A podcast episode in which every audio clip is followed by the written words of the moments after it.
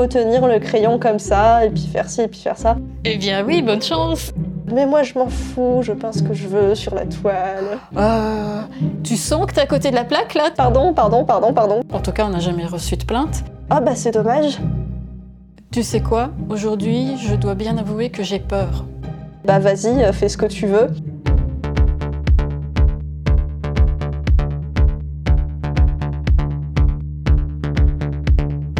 Vous écoutez le podcast Ni vu, ni connu, l'émission des INTJ et des INFJ qui veulent mieux comprendre leur personnalité et se sentir moins seul au monde. Un vendredi sur deux à 22h, venez écouter nos introspections révélées, nos conversations capturées et nos rencontres avec les abonnés. On parle MBTI et on met les points sur le NI. Bienvenue, je suis Fabienne de psychopersonnalité.com et je suis INFJ. Et je suis La Chouette, l'auteur du blog L'Entre de la Chouette, et je suis INTJ.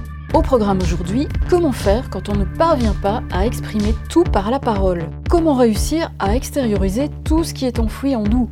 Selon vos témoignages, l'expression artistique semble être une réponse adaptée et même obligatoire. Ça tombe bien, pour nous aussi, et ce sera le sujet d'aujourd'hui.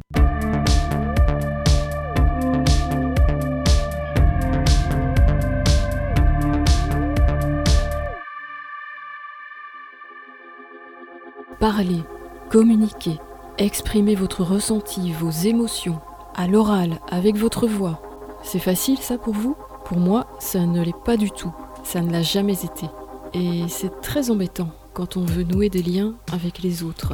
On se sent maladroit, inadapté et surtout bien isolé. En plus, pendant ce temps, le monde vous perçoit comme une créature asociale. Quelle cruelle ironie, non? Quand j'étais à l'école maternelle, je ne parlais pas. Je m'installais seule dans un coin et j'observais les autres sans oser m'en approcher. Et pour faire mine d'être occupée, je griffonnais de manière obsessionnelle sur une feuille de papier, avec un seul crayon, le noir. Je suppose que je devais être inquiétante parce que personne ne venait vers moi non plus. Tu m'étonnes, entre une gamine qui rigole et qui sautille dans la cour de récré et une autre planquée dans l'ombre, le regard sombre, qui ne dit rien et qui ne sourit même pas, le choix est vite fait.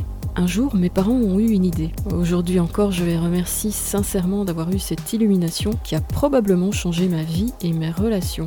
Ils m'ont offert un petit piano électrique. J'avais 5 ans. En quelques jours, j'ai appris à jouer des morceaux simples. Ensuite, j'ai apporté mon piano à l'école, puis j'ai joué devant toute la classe. Les autres enfants m'écoutaient et me regardaient. Ils avaient l'air contents. À ce moment, il s'est passé un truc complètement dingue et magique. Je venais de créer des liens avec les autres, sans même devoir parler. Oui, j'avais enfin trouvé un canal de communication, la musique. Aujourd'hui, dans ma vie d'adulte, la musique est encore et toujours mon canal idéal pour les connexions émotionnelles. Mais pas seulement. La musique, c'est aussi le meilleur moyen que j'ai trouvé pour assumer ma part d'ombre. Mon projet solo, par exemple, c'est la musique de mon intuition introvertie. Je convoque mes profondes introspections et j'exorcise mes démons vitales. Mon projet de groupe, c'est plutôt la musique de mon sentiment extraverti. Je crée des connexions avec les autres membres et avec le public. C'est un troc d'émotions positives en quelque sorte. Mais quand j'y pense, ce groupe sollicite toutes mes fonctions en fait. Avec NI, j'ai une vision claire du concept et je sais exactement vers quelle direction je veux mener le projet. FE, comme je l'ai dit, se charge de la partie connexion et émotion. TI apporte le cadre, la rigueur et la précision nécessaires pour apprendre un répertoire chanté en 20 langues différentes et rester tous synchronisés sur des rythmes parfois complexes. Et puis, grâce à ce groupe, j'ai dû apprendre à utiliser SE. C'est pas rien. Incarner ce corps, enfin, m'ancrer dans le présent, regarder les gens, projeter ma voix vers eux, gérer mes déplacements, occuper l'espace, prendre ma place. Oui, finalement, ce groupe est peut-être ce qui représente au mieux la complétude de ma personnalité. Quant à la musique, que serait devenue ma vie sociale sans elle Aujourd'hui, comme à la maternelle, elle a sauvé ma peau. C'est très bien, oui, sauf qu'entre les deux, il y a eu un énorme creux.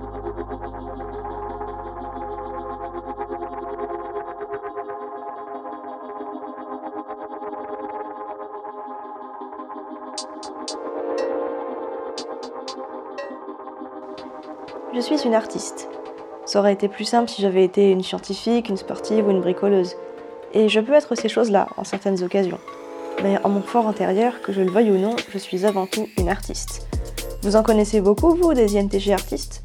Des INTJ qui assument sans problème d'écrire des histoires ou de barbouiller des toiles toute la sainte journée, en survivant grâce aux ressources des autres? Eh bien, euh, moi non plus. Et il y a une explication parfaitement logique à cela. L'art, c'est tout le contraire de ce que je recherche au niveau professionnel. L'inspiration est un carburant instable, imprévisible. Ça va, ça vient, je ne peux jamais savoir dans quel état elle sera demain. Comme la qualité de la lumière qui frappe le chevalet. Il y a des jours avec et des jours sans. Je pourrais anticiper, forcer et combler avec de la technique.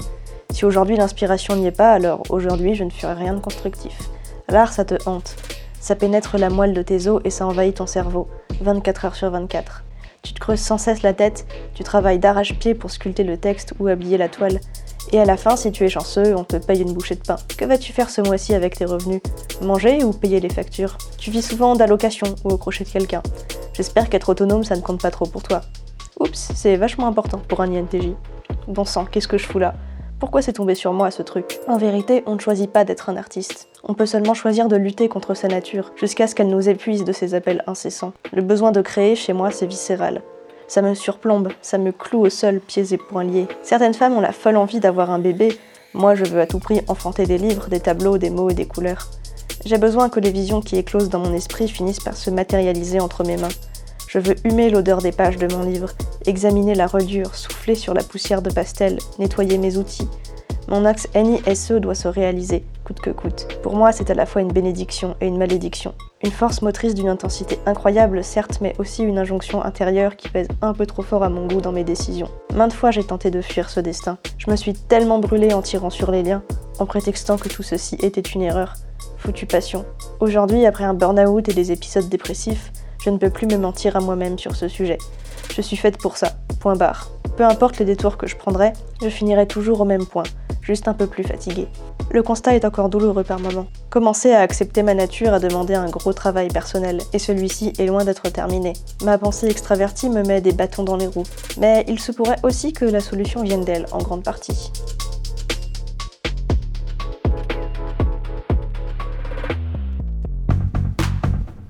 Imaginez le tableau, je me pointe à l'école des grands et plus tard à mon travail avec un piano électrique sous le bras. Et à chaque fois que je veux créer un lien avec quelqu'un, je me mets à jouer quelques notes. Surréaliste, non? Bon, j'ai pas osé tenter l'expérience. À la place, je suis revenu au silence. Le silence, en fait, c'est juste une apparence parce que dans ma tête, c'est une succession de conférences, des réunions, des discussions, des conversations, des colloques, des séminaires, des dialogues, des monologues, des congrès, des débats, etc. Et blablabla, et ça ne s'arrête pas. Vache, mais qu'est-ce qu'il cause ce cerveau? Oh oui, mon NI est bavard comme une pie, une pipelette sans limite. Problème numéro 1, FE veut partager tout ça avec quelqu'un. Problème numéro 2, comment partager tout ça en mode silencieux? À la sortie de la maternelle, mes camarades de classe s'en donnaient à cœur joie avec leurs briques de Lego. De mon côté, j'avais découvert un autre jeu de construction très amusant. Assembler des lettres pour fabriquer des mots, des phrases, des textes et aujourd'hui des pavés. Oui, j'ai tout un stock de blocs en vrac. Après quelques échanges épistolaires avec moi, vous aurez largement de quoi réhabiliter la voie romaine entre Reims et Trèves. L'écriture, quelle merveilleuse invention, quel fabuleux mode d'expression, quelle puissance de connexion. Tout ce qui est compliqué à verbaliser, je peux le rédiger. Des pensées, des idées, des révélations à ne pas oublier, je peux les noter. Une envie de faire sourire ou des émotions qui ne veulent pas sortir, je peux les écrire. Un sujet à creuser, à développer, à recreuser et à redévelopper, je peux tartiner. Oh, mais quel bonheur Cet alphabet est mon sauveur Alors oui, depuis que je suis petite, j'écris sans compter des lettres illustrées avec des petits dessins pour ma sœur, un journal intime pour moi, des textes de chansons pour les gens. Pas tellement de fiction, non, juste quelques nouvelles à l'occasion. Plutôt des réflexions. Un essai sur euh, la non-binarité, commencé il y a 20 ans, mais jamais terminé pour cause d'impossible exhaustivité. Et aujourd'hui, des articles de blog, des scripts de vidéos et des courriers électroniques. J'ai un faible pour l'écriture musicale, c'est vrai. Les rimes, les rythmes, les pieds, les sonorités, j'aime quand ça sonne à l'oral. Avec Je deviens fétichiste de l'écrit, sensible au choix des mots, à la structure et surtout à la subtilité des idées développées. Avec FE, je joue sur la forme pour rendre l'expérience de lecture agréable aux yeux de mon correspondant. Format, ponctuation, effet de fonte et espacement. Expression, connexion, émotion, réflexion, libération, séduction, persuasion, revendication, création, récréation. Si comme moi vous n'êtes pas une pro de la parole, vous le savez, nos meilleurs alliés sont bien la plume ou le clavier. Parce que très franchement, la puissance de l'écriture est tout bonnement sans commune mesure.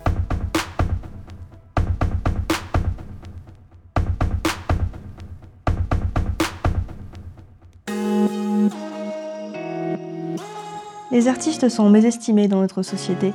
Quand on nous demande notre profession et qu'on répond je suis écrivain, je suis dessinateur ou bien je suis musicien, on nous renchérit généralement. Et sinon, c'est quoi ton vrai métier?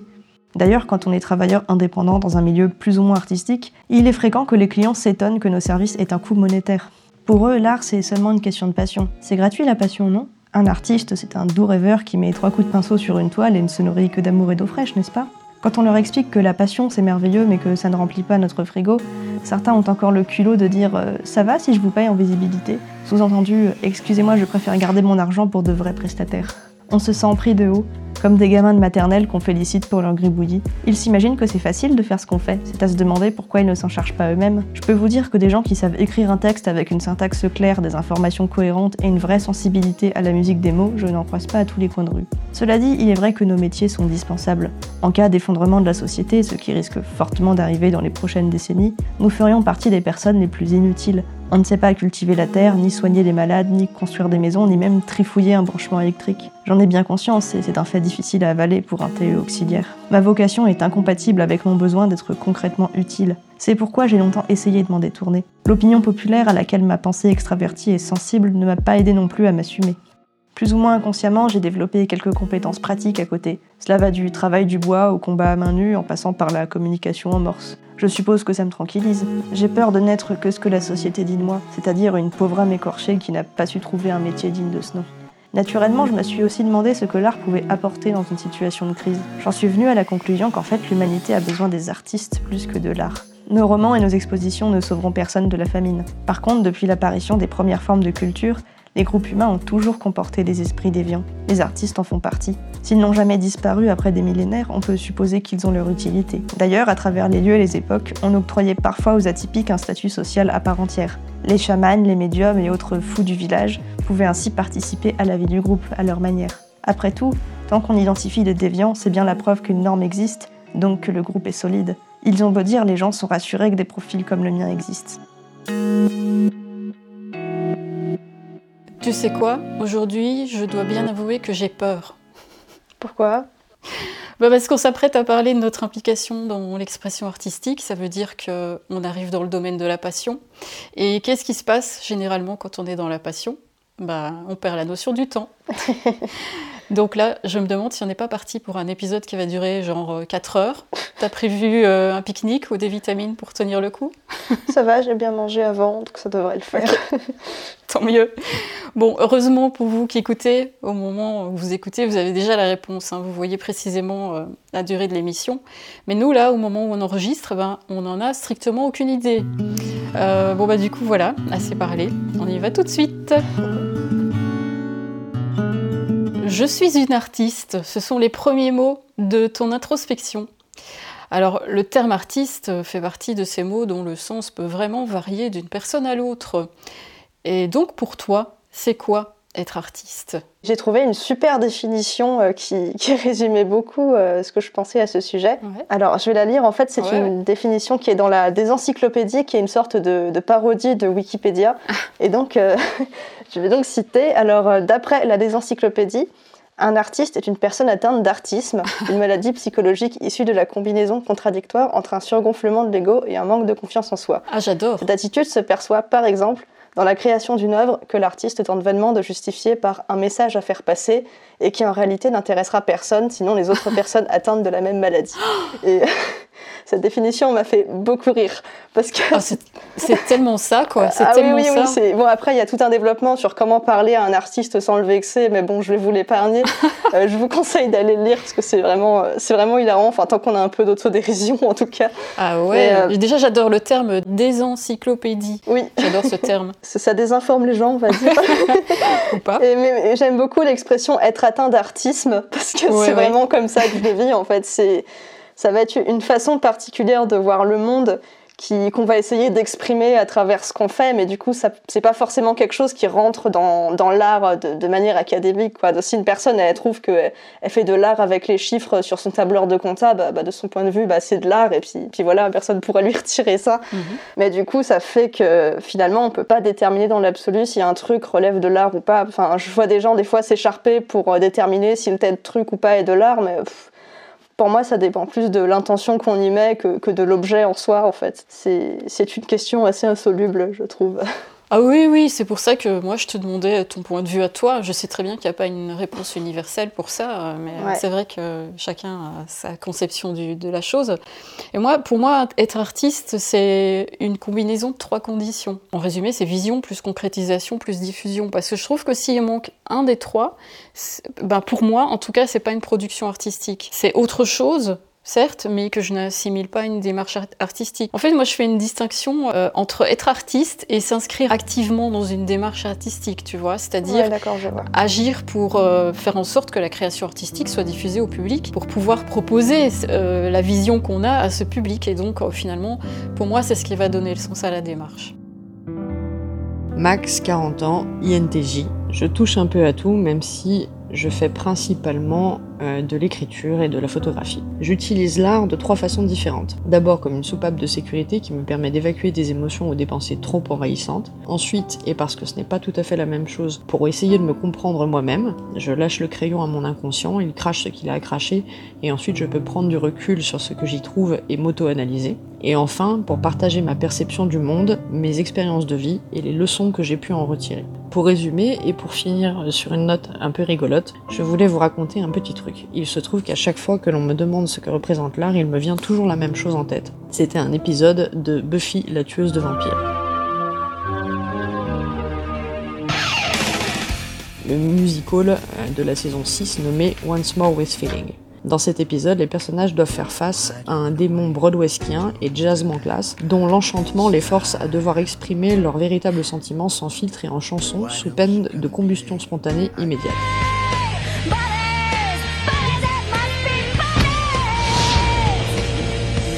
Leurs émotions et ou pensées non avouées et les consumant tout simplement de l'intérieur jusqu'à ce qu'il ne reste plus rien à part un petit tas de cendres. C'est ça l'art pour moi c'est un petit feu qu'on sort de soi. Tu dis aussi, les groupes humains ont toujours euh, comporté des esprits déviants. Les artistes en font partie. S'ils n'ont jamais disparu après des millénaires, on peut supposer qu'ils ont leur utilité. Alors j'aimerais bien savoir quelle est, selon toi, l'utilité des artistes et pour prolonger la réflexion, l'utilité des esprits déviants et autres profils atypiques tels que nous et tels que les personnes qui nous écoutent. Je pense que les gens, ils ont besoin de déviance pour être rassurés sur leur normalité. Enfin, ah quand je dis normalité, c'est dans un sens statistique parce que la normalité, enfin, dans l'absolu, ça veut rien dire. On, l'est tous et personne ne l'est, quoi, euh, normal. Mmh. Mais euh, quand il y a un mouvement euh, dominant, le fait qu'il y ait quelques personnes qui aillent à contre-courant, finalement, ça, ça rassure les gens parce que ça ça leur rappelle en fait qu'ils sont justement dans le mouvement dominant, qu'ils ont une certaine stabilité. Mhm. Et euh, s'il n'y avait jamais ça, en fait, je pense qu'ils finiraient par euh, ben, par s'ennuyer ou par, par oublier la chance qu'ils ont éventuellement de vivre dans un endroit, dans une société qui, qui est relativement stable. Quoi. Ah bah ça, euh, c'est merci de le rappeler. Et euh, ça me rappelle euh, en fait une, une, légende que j'avais entendue en, Aveyron, dans le Larzac plus précisément. Alors c'est celle de la Fadarelle. En fait, la Fadarelle, c'est le nom qui donne aux fées en fait dans le coin. Ah ouais. Et il y a plusieurs siècles dans les villages, quand un bébé naissait, et qu'il avait une particularité, par exemple, il avait un retard mental, ou il était autiste, ou il était particulièrement moche, enfin voilà, il, détonnait quoi. Et ben en fait, on disait que c'était une fadarelle qui avait kidnappé le bébé et qui l'avait remplacé par, euh, par le sien, et donc on appelait ses enfants des enfants de fadarelle. Et du coup, ça permettait de, de rejeter la faute sur quelque chose d'extérieur et pas sur les parents ou sur l'enfant. Et du coup, ça faisait que l'enfant était accepté socialement, même s'il était bizarre et qu'il choquait un petit peu les gens. Ah. Et euh, en faisant quelques recherches, je me suis rendu compte que la fadarelle, c'était une version locale du changelin, qui est euh, un elfe ou une fée qui va remplacer les bébés humains par, euh, par les siens ou par un, bout de bois ensorcelé ou par, par autre chose, quoi. Et du coup, c'est quelque chose qui se retrouve dans toute l'Europe. Il y en a en Irlande, en Allemagne, il y a plusieurs versions en France qui existent. Et en fait, j'ai l'impression que ce truc, c'était vraiment un prétexte pour justifier euh, la différence chez les gens. Je me demande si c'est pas le genre de mythe qui a été inventé justement pour donner une place officielle aux, gens un peu déviants en fait dans, dans, les villages. Très intéressant. Parce que finalement, bah, ils étaient bizarres, mais on disait non, mais c'est parce que c'est un enfant euh, de troll ou d'elfe ou de ce que tu veux, et du coup voilà, bah, c'est normal, euh, on le prend comme il est, c'est pas de sa faute. et ben voilà, je vous annonce qu'on est tous des enfants de troll. Bah, ça le fait. Bonjour, je m'appelle Claire et je suis INFJ. Je suis artiste peintre. Je peins des toiles dans le style abstrait et romantique. J'aime bien mêler les deux styles à la fois sur la même toile. Je peins depuis toute petite. Ça m'est venu naturellement et ça a toujours été une forme d'expression intuitive chez moi. Je cherche à la fois à améliorer ma technique et à laisser éclater ma véritable personnalité. Quand j'essaye d'améliorer mes techniques, je le vis comme une sorte de compétition envers moi-même. Et quand j'atteins le flow sur ma toile, je peins ma vision des choses telles que je les ressens au fond de moi. Je n'arriverai pas à les exprimer autrement, même par des mots. À travers mes toiles, je souhaite questionner notre rapport à la réalité, d'où le caractère abstrait de ma peinture. Je veux guider le spectateur vers ses propres interrogations, voire sur des questions d'ordre spirituel, voire métaphysique. Je veux remettre en cause notre perception de la vérité, de nos croyances et de la place de l'homme dans l'univers. Tu dis t'être lancé il y a 20 ans dans un essai sur la non-binarité. Alors euh, c'est un sujet qui est passionnant, mais ça fait vraiment pas beaucoup de temps qu'on en entend parler dans les médias. Et encore, ça reste euh, très méconnu, je pense, et euh, c'est pas un sujet qui est très bien accepté socialement. Est-ce que ça t'arrive souvent de vouloir transmettre des sujets atypiques à travers ton art comme celui-là? Est-ce que tu te définirais comme quelqu'un d'avant-gardiste? Je ne sais pas si je peux me définir en tant avant-gardiste parce qu'en en fait j'ai l'impression qu'il existe des, démarches ou des personnes qui sont bien plus avant-gardistes que moi. Mais c'est vrai quand même hein, que j'ai souvent eu la sensation d'être euh, en avance sur mon temps euh, ce qui n'est pas toujours un avantage parce que la plupart du temps quand on est trop en avance on trouve personne à qui parler et on se sent un petit peu seul. Euh, pour le sujet de la non-binarité c'est vrai que ça, bah voilà, ça m'accompagne euh, depuis tellement longtemps, ça fait partie de moi. Ça a commencé genre quand j'avais 10-12 ans et je me posais pas mal de questions sur mon identité. Voilà, après il y a eu une réflexion qui s'est mise en place sur plein d'autres niveaux en fait, où je questionnais tout ce que je voyais autour de moi. Je remarquais que euh, la perception du monde, je trouvais qu'elle était si binaire et que ça n'avait pas de sens à mes yeux. J'avais l'impression que j'étais la seule à remarquer ça, en tout cas dans mon entourage. Euh, je suppose que c'est encore un, coup de NI. Euh, mais pour citer un autre exemple un peu moins, euh, comment dire, un peu moins philosophique ou conceptuel, par exemple, il m'est arrivé aussi plusieurs fois de, détecter ce qui va cartonner plus tard dans le domaine de la musique. Je me souviens que à une époque, j'écoutais des groupes, euh, enfin, je sais pas si ça va te parler, ces groupes, j'écoutais des groupes comme Rammstein ou Nine Inch Nails. Oui, euh, je vois ce que c'est. Voilà, j'écoutais ça bien avant. c'est un peu spécial. ouais, ouais, ouais. J'écoutais ça bien avant que leur carrière décolle euh, auprès du grand public. Et au moment où j'écoutais ça, bah, mes amis de l'époque me prenaient vraiment pour une cinglée, ils se foutaient même de moi, je me souviens. mais sauf que quelques années plus tard, bah, ils se sont mis à écouter ces groupes et, et même à devenir fans, tu vois. et du coup est-ce que ça m'arrive souvent? Bah, La dernière fois, on peut dire que c'est bah, au moment où j'ai créé la chaîne, la chaîne YouTube, parce que, bon, dans une moindre mesure, hein, parce qu'il y a, y a, bien plus avant-gardiste que ça, évidemment, mais avec le sujet des introvertis, au moment où je suis arrivée, il y avait une seule chaîne qui traitait de ce sujet, euh, par quelqu'un qui a vraiment été, euh, là, pour le coup, euh, un, pionnier dans le domaine, mais qui a finalement plus développé son blog parce qu'à l'époque, voilà, c'était plus l'époque des blogs, et, et, la chaîne, finalement, elle est restée un peu à l'abandon. Et en fait, le, problème avec ça, c'est que comme YouTube fonctionne avec un système de recommandation, bah, si tu arrives trop tôt avec un sujet où il n'y a personne, ça va être plus lent à, démarrer et à, développer ta chaîne. Ceux qui viennent maintenant, par exemple, mm. avec le sujet des introvertis ou du MBTI ou des INFJ, bah, ils sont directement placés dans un écosystème avec d'autres chaînes qui parlent déjà de cette thématique.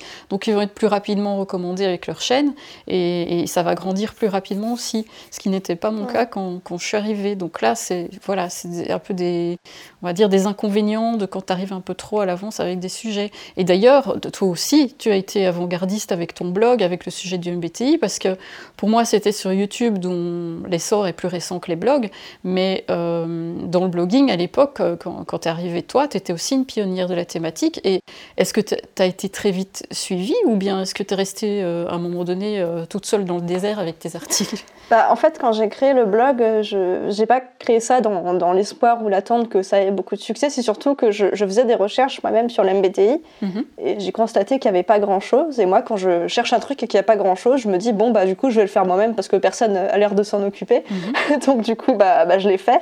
Mhm. Et il s'est avéré qu'il y a d'autres gens euh, que ça intéressait, et ce qui me faisait beaucoup plaisir parce que le but, c'était que d'autres gens ne subissent pas ma, ma frustration en, se retrouvant avec euh, assez peu de choses à lire et presque rien à regarder.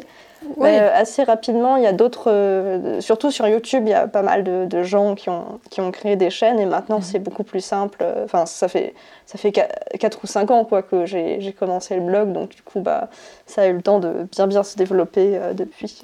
Oui, oui. en fait, je voulais même pas parler en termes de succès, tu vois, c'était plutôt d'avoir des interlocuteurs avec qui partager, avec qui échanger. Tu arrives avec un, un sujet. Enfin, en tout cas, moi, ça c'est mon point de vue à moi. J'ai pas envie de parler toute seule, tu vois. Ah. J'ai toujours envie d'avoir de, euh, voilà, quelqu'un qui, qui, est là pour, euh, pour échanger. Mais... Ah, moi, pour le coup, je m'en fous. Je pose mon truc à un endroit et après, si personne ne dit rien, bah, bah je m'en fous. ah oui, c'est ça. Ouais, ouais. la démarche est, est différente. Ouais. Mais euh, En fait, je veux, je veux, combler les trous. En fait, quand je vois qu'il y a un sujet qui est mal documenté, euh, c'est un peu comme si je faisais un, Wikipédia dans ma tête. Je me dis ah là il y a rien, du coup je vais mettre quelque chose et, une fois que c'est fait, bah, j'ai fini mon travail et, je m'en vais. Après, si je peux échanger avec des gens, c'est bien. C'est juste que c'est pas c'est pas mon moteur quoi les échanges. Mais en tout cas, tu es contente de savoir que ton travail est utile. Oui, bah, ça me fait énormément plaisir quand, quand, des gens me disent Ah, mais euh, quand j'ai lu ton blog, j'ai appris des choses sur moi, ou même pas forcément sur l'MBTI, sur les autres sujets que je traite. Les gens qui me disent euh, Grâce à ton blog, euh, je suis allée me faire diagnostiquer un truc et depuis mhm. j'ai des aménagements. Enfin, ce genre de truc, ça me fait super plaisir. quoi. Oui, tu vois, c'est ça, je trouve, l'intérêt de la démarche, c'est de savoir quand même que, mm. que tu fais pas les choses pour rien et que ça, ça peut être utile à des gens. quoi. Oui, en effet. En tout cas, ce que je veux dire, c'est que euh, c'est pas calculé du tout pour moi. Le, enfin, le fait, je me dis pas un jour, tiens, euh, si je parlais d'un truc euh, que personne ne connaît maintenant, comme ça, je vais être la première. En fait, je me dis jamais ça. ce qui se passe, c'est que, enfin, toi, tu fais ça pour combler des trous, et moi, je parle de quelque chose qui me préoccupe en me disant que ça va probablement préoccuper d'autres personnes. Bah, moi, c'est un peu pareil parce que, alors, avec mon blog, pour le coup, j'ai vraiment senti qu'il y aurait un besoin à ce niveau-là parce mhm. que, ben, on est dans un dans une période où tout ce qui est euh, développement personnel et, psychologie, euh, euh, c'est en plein essor. Il y a beaucoup de gens qui se posent des questions sur eux-mêmes et tout. Et là, j'ai vu qu'il y avait un outil et qu'il y avait des concepts qui étaient pas énormément développés, donc je me mhm. suis dit, bon, ça va être utile, mais ça m'arrive aussi de m'intéresser à des sujets qui, qui, servent à rien, enfin, qui intéressent 50 personnes en France, tu vois. Donc, je me dis, bah, enfin, des fois, je fais ça pour me faire plaisir aussi, et je sais très bien que voilà, il y a 30 personnes qui vont regarder ce que je fais, mais c'est pas grave, ces 30 personnes-là, elles vont être contentes. Ouais, bah oui, voilà, voilà. Tu dis que tu n'as jamais écrit de fiction, hormis quelques nouvelles, et tu évoques un projet non terminé pour cause d'impossible exhaustivité. J'y vois le perfectionnement et le besoin d'absolu du Enidom, qui m'a également empêché de me lancer dans un roman euh, jusqu'ici. je suis actuellement en train de coécrire une œuvre de fantasy, mais j'ai jamais encore tenté de projet solo car j'ai besoin d'énormément de temps pour faire maturer mes idées et euh, elle me semble jamais assez travaillée pour être enfin couchée sur le papier. Et donc j'ai remarqué que les artistes ING, ils avaient tendance à sortir peu d'œuvres, euh, que ce soit en art plastique, en écriture ou en audiovisuel, euh, mais que celles-ci étaient généralement très élaborées et marquantes. Euh, je pense par exemple, je sais pas, le réalisateur James Cameron, que je soupçonne d'être ING, il hmm. euh, il sort pas souvent des films, mais à chaque fois qu'il sort un film, c'est une révolution technique euh, qui hmm. marque tout le monde. Hmm. Et est-ce que tu te reconnais du coup un peu dans, dans ce mode de fonctionnement? Est-ce que tu penses que parfois il faudrait se faire violence et se forcer à sortir les, les choses un peu plus tôt quand même? Ou est-ce qu'il faut mieux laisser la machine fonctionner naturellement? Oui, alors je vais essayer de répondre à, à, tous les différents points de ta question qui est très riche concernant les, oui, le fait de ne pas vraiment écrire de fiction, à part les nouvelles, oui, donc, et encore, les nouvelles que j'ai écrites, c'était inspiré de faits réels. et ça servait surtout à exorciser des trucs. Euh, par exemple, un jour, j'ai participé à un concours avec une nouvelle où, je racontais euh, ben, un épisode de harcèlement moral que je venais de vivre au travail et qui avait été mhm. euh, vraiment très très loin. Tu vois, j'avais j'avais arrêté de manger, j'avais perdu beaucoup de poids, je dormais ah plus. Ouais, ouais, c'était très violent. J'ai fait une grosse dépression. Et du coup, j'ai eu besoin de, tu vois, d'exorciser tout ça. Donc, euh, j'ai raconté ça dans une nouvelle, mais avec euh, un humour décalé, euh, ce qui est toujours une façon pour moi de lâcher prise par rapport à, des choses difficiles. Et, et, donc, finalement, le fait d'écrire une nouvelle, c'est plus une démarche pour mon bien-être que pour que pour le, le, fait de participer à ce concours en lui-même. Et euh, ben, sauf qu'à ma grande surprise, j'ai finalement gagné ce concours et, que ma nouvelle a été publiée. Mmh. Donc euh, ça, c'était pour le petit épisode. Euh, mais, pour, mais, pour, ce qui est des fictions, en fait, mon intuition introvertie, elle a déjà un énorme réservoir de choses à exprimer euh, alors ça, ça va être des trucs, par exemple, en lien avec ma vision du monde, de la société, ma vision des relations humaines, enfin, des sujets que j'ai déjà tellement envie de partager, et, c'est pas la peine d'en inventer d'autres, tu vois, pour moi, qui n'existent pas. Même si je sais que la fiction, ça peut être aussi un bon moyen hein, pour exprimer tout ça, mais simplement que c'est pas, pas mon canal euh, favori, on va dire. Euh, et puis, euh, voilà, comme, comme, tu le dis, c'est vrai qu'il y a ce besoin d'absolu de NI. D'un côté, je trouve que c'est génial parce que euh, quand on décide de traiter un sujet, on, peut dire qu'on ne fait pas les choses à moitié. Mais ouais, ouais, voilà. Mais le revers, évidemment, c'est que ça peut être paralysant, je trouve. Et on peut se dire, ouais, pourquoi s'attaquer à ça? Parce que ça sera jamais assez bien, j'en verrai jamais la fin. Et, et bon, pour nous, les, les types ont J, euh, ne pas terminer quelque chose, c'est, bah, on n'aime pas trop quand même. Hein. du coup, bah oui, je te rejoins. Je trouve aussi que les artistes INJ sortent des œuvres rares, mais mais quelle intensité et quelle profondeur quand ils en sortent. C'est waouh. Euh, voilà pour ça.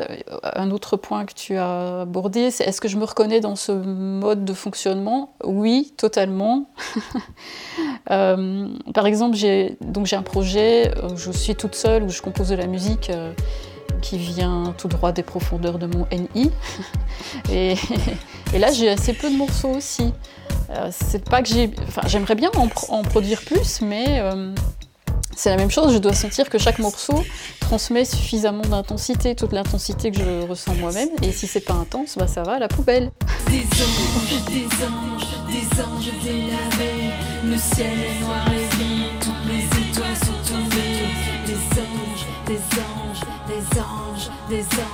Par contre, je suis un peu plus indulgente avec FE, tu vois, ça c'est euh, FE, c'est la musique que je fais avec mon groupe. Parce que là, je, peux me demander, tiens, euh, qu'est-ce qui va plaire au public? Et ça, pour moi, c'est un peu plus facile pour moi de donner aux gens ce qu'ils veulent que euh, d'extérioriser euh, tout mon monde intérieur, en fait. C'est un peu pareil pour moi avec TE. Par exemple, si j'écris un truc, si j'écris une commande de texte à un client ou que quelqu'un me demande de, faire quelque chose pour lui, voilà, je suis beaucoup moins exigeante que si j'écrivais pour moi parce que, enfin, quand je quand j'écris pour quelqu'un, je me base sur ses critères. Voilà. Et en général, euh, il n'est pas aussi exigeant que moi. Donc, tant qu'il a ce qu'il veut et qu'il est content, ça va. Donc, ouais, euh, exact. Si je me mettais la pression euh, avec Annie à chaque fois, quoi, je, ne pourrais pas vivre, quoi. Ouais, bah voilà. mais, du coup, avec moi, je suis impitoyable. Ouais, c'est tout à fait ça. la malédiction de l'exhaustivité, J'en suis aussi atteinte pour euh, tout ce qui concerne mes vidéos et mes articles. Ah. Euh, à quoi euh, j'ajoute encore le perfectionnisme de TI, hein, puisque ici je suis en mode pédagogique, ce qui fait que je vais produire beaucoup moins de contenu que ce que je voudrais réellement publier. Et là, c'est vraiment un gros, gros travail que je dois faire sur moi-même pour lâcher un peu ce perfectionnisme et ce besoin d'exhaustivité, même si je dois bien admettre que euh, YouTube, c'est pas c'est pas le lieu le plus zen au monde pour s'autoriser à ne pas être parfait. c'est sûr. Internet d'une manière générale. Oui, oui, oui, oui, Internet d'une manière générale. Euh, voilà. Mais, mais, pour répondre à ta question, est-ce qu'il faut se faire violence pour créer Moi, je pense que oui. Sinon, euh, bah, il se passera jamais rien en fait. Hein. J'avoue, avec SE1,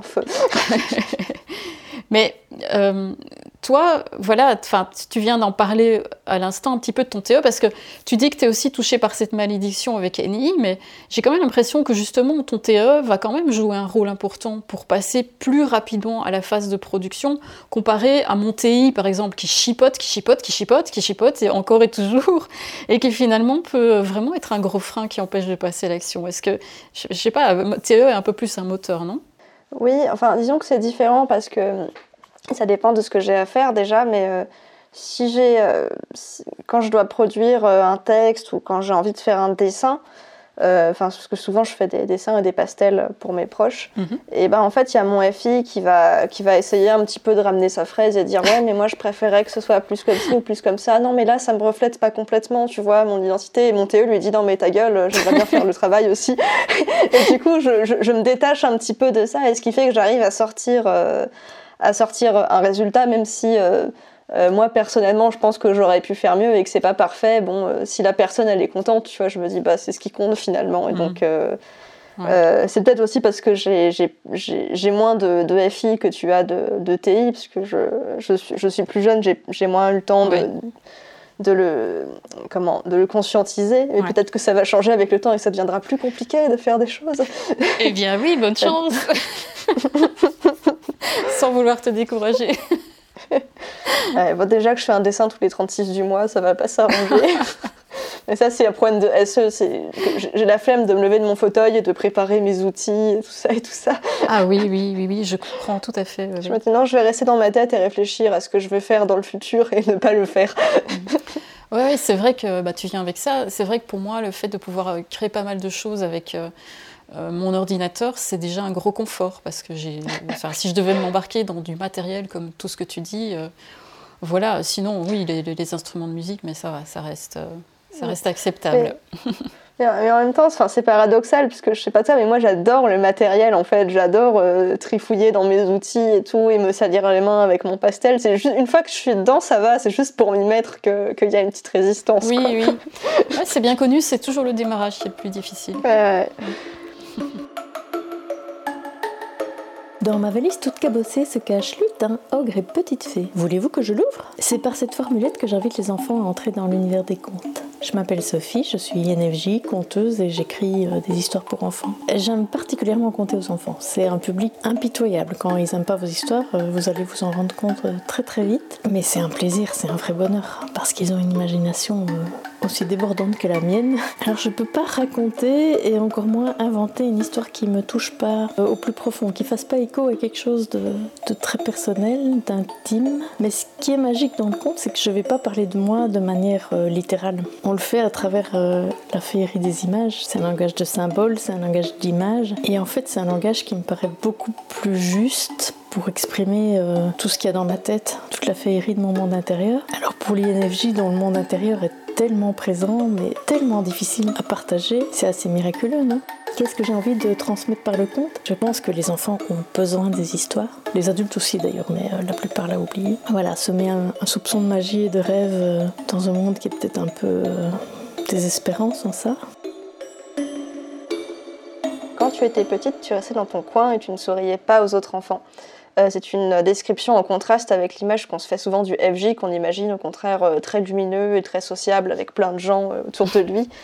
tu penses qu'en tant qu'INFJ, ton FE a besoin de passer par un canal particulier pour parvenir aux autres? Et, je présume que ce canal, s'il existe, ça doit être quelque chose qui parle à, à. Oui, alors je pense effectivement que les FJ sont des êtres très sociables. Par contre, je doute quand même un petit peu de l'aspect lumineux euh, en tout cas pour oui, en tout cas pour les types introvertis, INFJ, ISFJ. Euh, de ce que j'ai pu observer ou lire comme témoignage en tant qu'INFJ ou ISFJ, on est d'abord euh, souvent dans la crainte hein, au niveau social, en tout cas quand on est entouré de nombreuses personnes et surtout des personnes qu'on ne connaît pas. je n'ai pas constater cette crainte chez les types ESFJ et ENFJ, par exemple. Je ne sais pas pour toi, mais euh, pour qui les connexions sociales ont l'air d'être une évidence. C'est leur terrain de jeu naturel avec leurs sentiments extravertis en dominante. Mais euh, chez les INFJ et les ISFJ à la base, euh, ouais, je pense que ça part d'un gros manque de confiance en soi qui fait que on va plutôt rester effacé, en retrait, ne pas trop se mettre en danger dans les interactions sociales. Et finalement, ben voilà, c'est ça qui est assez difficile à vivre. Euh, c'est ce que je raconte un petit peu dans mon introspection quand je parle de, de cruelle ironie, parce que quand on a le sentiment extraverti en fonction auxiliaire, on a envie de se connecter aux autres. Parce que c'est vrai que ce qui est communément admis, finalement, pour créer une connexion avec quelqu'un, c'est parler, c'est échanger des conversations. Mais sauf que ça, c'est pas facile pour tout le monde. Parce que le canal de la parole, bah, ça suppose une spontanéité et une réactivité. Et ça, c'est pas vraiment les points forts des types INFJ et CFJ. Donc, euh, ouais. Les introvertis en général. Introvertis en général, oui, c'est parce que là, on parle des FJ. Mais, euh, et, mais qu'est-ce qui va se passer à ce moment-là? C'est qu'on va se dire, on va avoir peur, de, par exemple, de ne pas savoir quoi raconter, euh, ou on a l'impression que ce qu'on a à dire, c'est pas intéressant. Et, du coup, on est dans une réticence à s'exprimer par la parole, par crainte bah voilà, de passer pour une personne qui n'est pas digne d'intérêt ou même une personne qui n'est pas très intelligente, et donc euh, par crainte du rejet hein, finalement. Et le, rejet, bah, ça c'est vraiment une douleur intense pour le sentiment extraverti. Et justement, c'est là que FE va se débrouiller pour trouver des stratégies de connexion qui ne placent pas la parole au premier plan. Euh, par exemple, pour euh, un type ISFJ, j'ai déjà vu plusieurs fois. Une technique, ça peut être quelque chose comme euh, préparer un repas, offrir des petites attentions euh, qui font que les, gens vont se sentir euh, chouchoutés. Ça, c'est vraiment un moyen pour le type ISFJ de dire à d'autres personnes, vous comptez beaucoup pour moi, sans devoir le, verbaliser.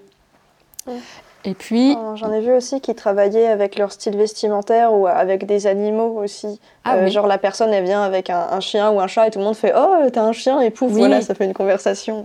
oui, exactement, exactement. Et puis, bah, l'autre canal possible, c'est ce dont on parle aujourd'hui, c'est l'expression artistique. Et ça, euh, voilà, moi, c'est ce qui me correspond le mieux pour exprimer FE. Alors, tu me demandes si ce canal doit parler à NI. La réponse est oui. Euh, par exemple, si je prends mes connexions FE créées grâce à la musique, en arrière-plan, il y a la vision de NI qui a défini le projet. Et euh, en plus de ça, il y a un aller-retour qui se fait, c'est-à-dire que NI euh, nourrit FE, donc la définition du projet musical me permet de créer des connexions avec les gens, et FE nourrit NI, c'est-à-dire que la création de ces connexions va me permettre de concrétiser la vision de NI. D'accord.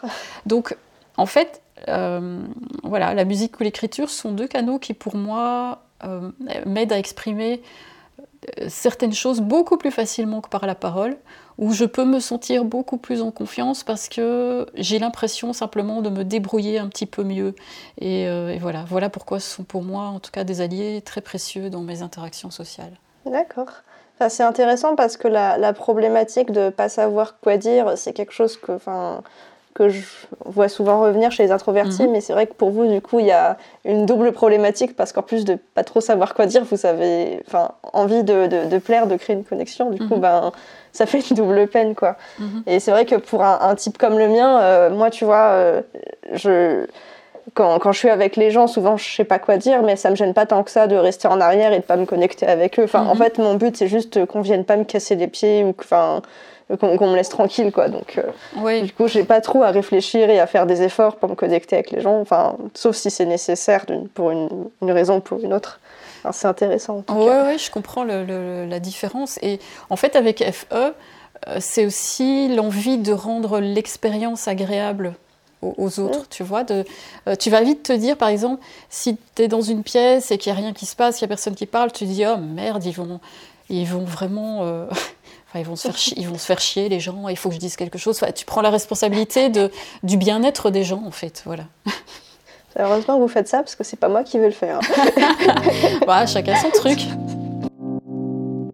Je m'appelle Sonia et je suis INFJ. Ma pratique plastique est, je dirais, plutôt figurative, voire expressive. Dans une série que j'ai appelée Au hasard des encres, je recherche des formes à travers des projections de couleurs, de tâches, de gestes. Je cherche à mettre en image des émotions, des sentiments, des idées. Je ne pourrais pas mettre de mots exacts sur euh, le sentiment de plénitude qu'est l'acte de créer. Il est pour moi comme un instinct euh, primitif, animal. J'essaie dans ma démarche de rechercher une résonance avec les questions existentielles de notre condition d'être humain. L'art est pour moi au-delà des mots. Il est un langage universel, sans frontières. Consciemment et inconsciemment, j'ai l'impression de me livrer entièrement, sans filtre, sans secret. Mais comme tout langage, il peut être incompréhensible, incompris. Intraduisible, étrange ou bizarre. Tout le monde ne peut pas euh, comprendre ma langue, ne peut pas capter mes messages, que ce soit dans l'art ou personnellement d'ailleurs. Mais j'essaie de, créer un lien, trouver un écho chez l'autre, qu'une personne se s'approprie une création et me partage ses mots, son histoire, son ressenti. Je suis parfois surprise de l'intensité d'une création et ce qu'elle peut remuer chez certaines personnes? Il y a une certaine magie. On se sent en quelque sorte entendu, compris l'un l'autre, au-delà des mots. Pour moi, l'art est autant ce poids qui nous aide à garder les pieds sur terre que des ailes qui nous élèvent. Il est en quelque sorte le corps et l'esprit réunis vers un au-delà qui nous dépasse, qui dépasse notre propre être. Tu, évoquais dans ton témoignage l'apprentissage d'un répertoire musical en 20 langues. Euh, du coup, je me demandais, est-ce que tu as un intérêt pour les langues? Et si oui, est-ce que tu y vois une dimension artistique? Un intérêt pour les langues, oui, assurément. Alors, les 20 langues en question, je ne les parle pas, hein, je, précise quand même. en fait, on a juste euh, appris par cœur à chaque fois un, texte par morceau. Mon intérêt pour les langues, ça vient beaucoup de mon sentiment euh, extraverti et, et, aussi, je pense, de ma personnalité idéaliste qui voudrait que tout le monde se comprenne parce que finalement, quand j'y pense, je trouve que c'est exactement ce que je fais quand j'apprends les modèles de compréhension de la personnalité comme le MBTI ou l'énéagramme. En fait, j'apprends à parler des langues différentes de la mienne. Euh, c'est-à-dire, euh, j'essaie de comprendre le langage préféré des autres personnalités. Euh, je ne sais pas si tu as cette impression-là. Oui, c'est vrai. En fait, on, se décentre de soi et on se rend compte que les autres vivent dans des univers différents, même mhm. s'ils nous ressemblent beaucoup sur certains points. Mhm. on apprend à parler leur langage finalement. Enfin, Au moins à le comprendre, à essayer du mieux possible. exact. Oui, parce que quand on ne parle pas la même langue, euh, bah, on se comprend pas ou très peu. Je trouve la communication est difficile, ça crée des malentendus, des tensions, et, parfois ça peut aller jusqu'au conflit. Et euh, moi, parfois ça m'arrive d'assister à des conflits entre plusieurs personnes. Et je sais pas pour toi, mais pour moi, c'est vraiment quelque chose de vraiment désolant parce que je me dis, mais si seulement ces personnes accepter d'apprendre leur langage respectif. Je trouve que les relations entre les gens seraient tellement plus simples. Mais là, c'est ce que je ressens aussi. Euh. Oui, ah merci parce que je me dis, est-ce que c'est c'est mon idéalisme ou euh, enfin. en fait, quand je vois deux personnes s'engueuler, j'ai envie de les mettre sur pause, de leur mm. enfoncer le MBTI dans la tête et de remettre sur play. Mais oui, mais euh, oui. C'est ce que j'essaye de faire. En... Souvent, je m'interpose quand je vois une dispute devant moi, enfin quand, quand je connais les gens. Euh, j'essaye de, de, faire un peu la, médiatrice. Et comme j'ai plutôt des facilités à m'exprimer, j'arrive assez facilement à, bah, à, tâtonner et à dire ce que la personne a envie d'entendre. Bon, ça, ça marche que si je la connais, parce que sinon, j'ai aucune idée de ce que je dois faire. Mhm. Euh, et ça marche assez bien. Mais le truc aussi, c'est que les gens n'ont pas forcément euh, envie de comprendre l'autre dans certaines situations. Et à ce moment-là, ben, elles ont juste besoin bah, de de décharger et puis après de, de, se bouder pendant un moment avant de passer à autre chose. J'ai l'impression que tout le monde ne gère pas les, conflits de la même manière. Euh, sûrement, alors moi en tout cas, peut-être toi aussi, mais euh, moi j'essaye de, de, désamorcer les choses en amont en communiquant beaucoup. Mhm. Euh, par exemple, bah, je me suis jamais disputée avec la plupart de mes amis et avec mon compagnon parce que s'il y a un truc qui va pas, je leur dis tout de suite et vice versa. Mhm. Et du coup, on laisse pas les choses, les choses gonfler. Euh, mais il y a des gens, euh, c'est pas du tout leur façon de faire. Ils préfèrent une bonne grosse engueulade de temps en temps. Et je sais pas du coup si c'est plus sain de d'essayer de, de l'engueulade ou s'il faut au contraire les laisser aller et puis faire euh, comme ils ont l'habitude de faire. C'est trop éthique pour moi comme question.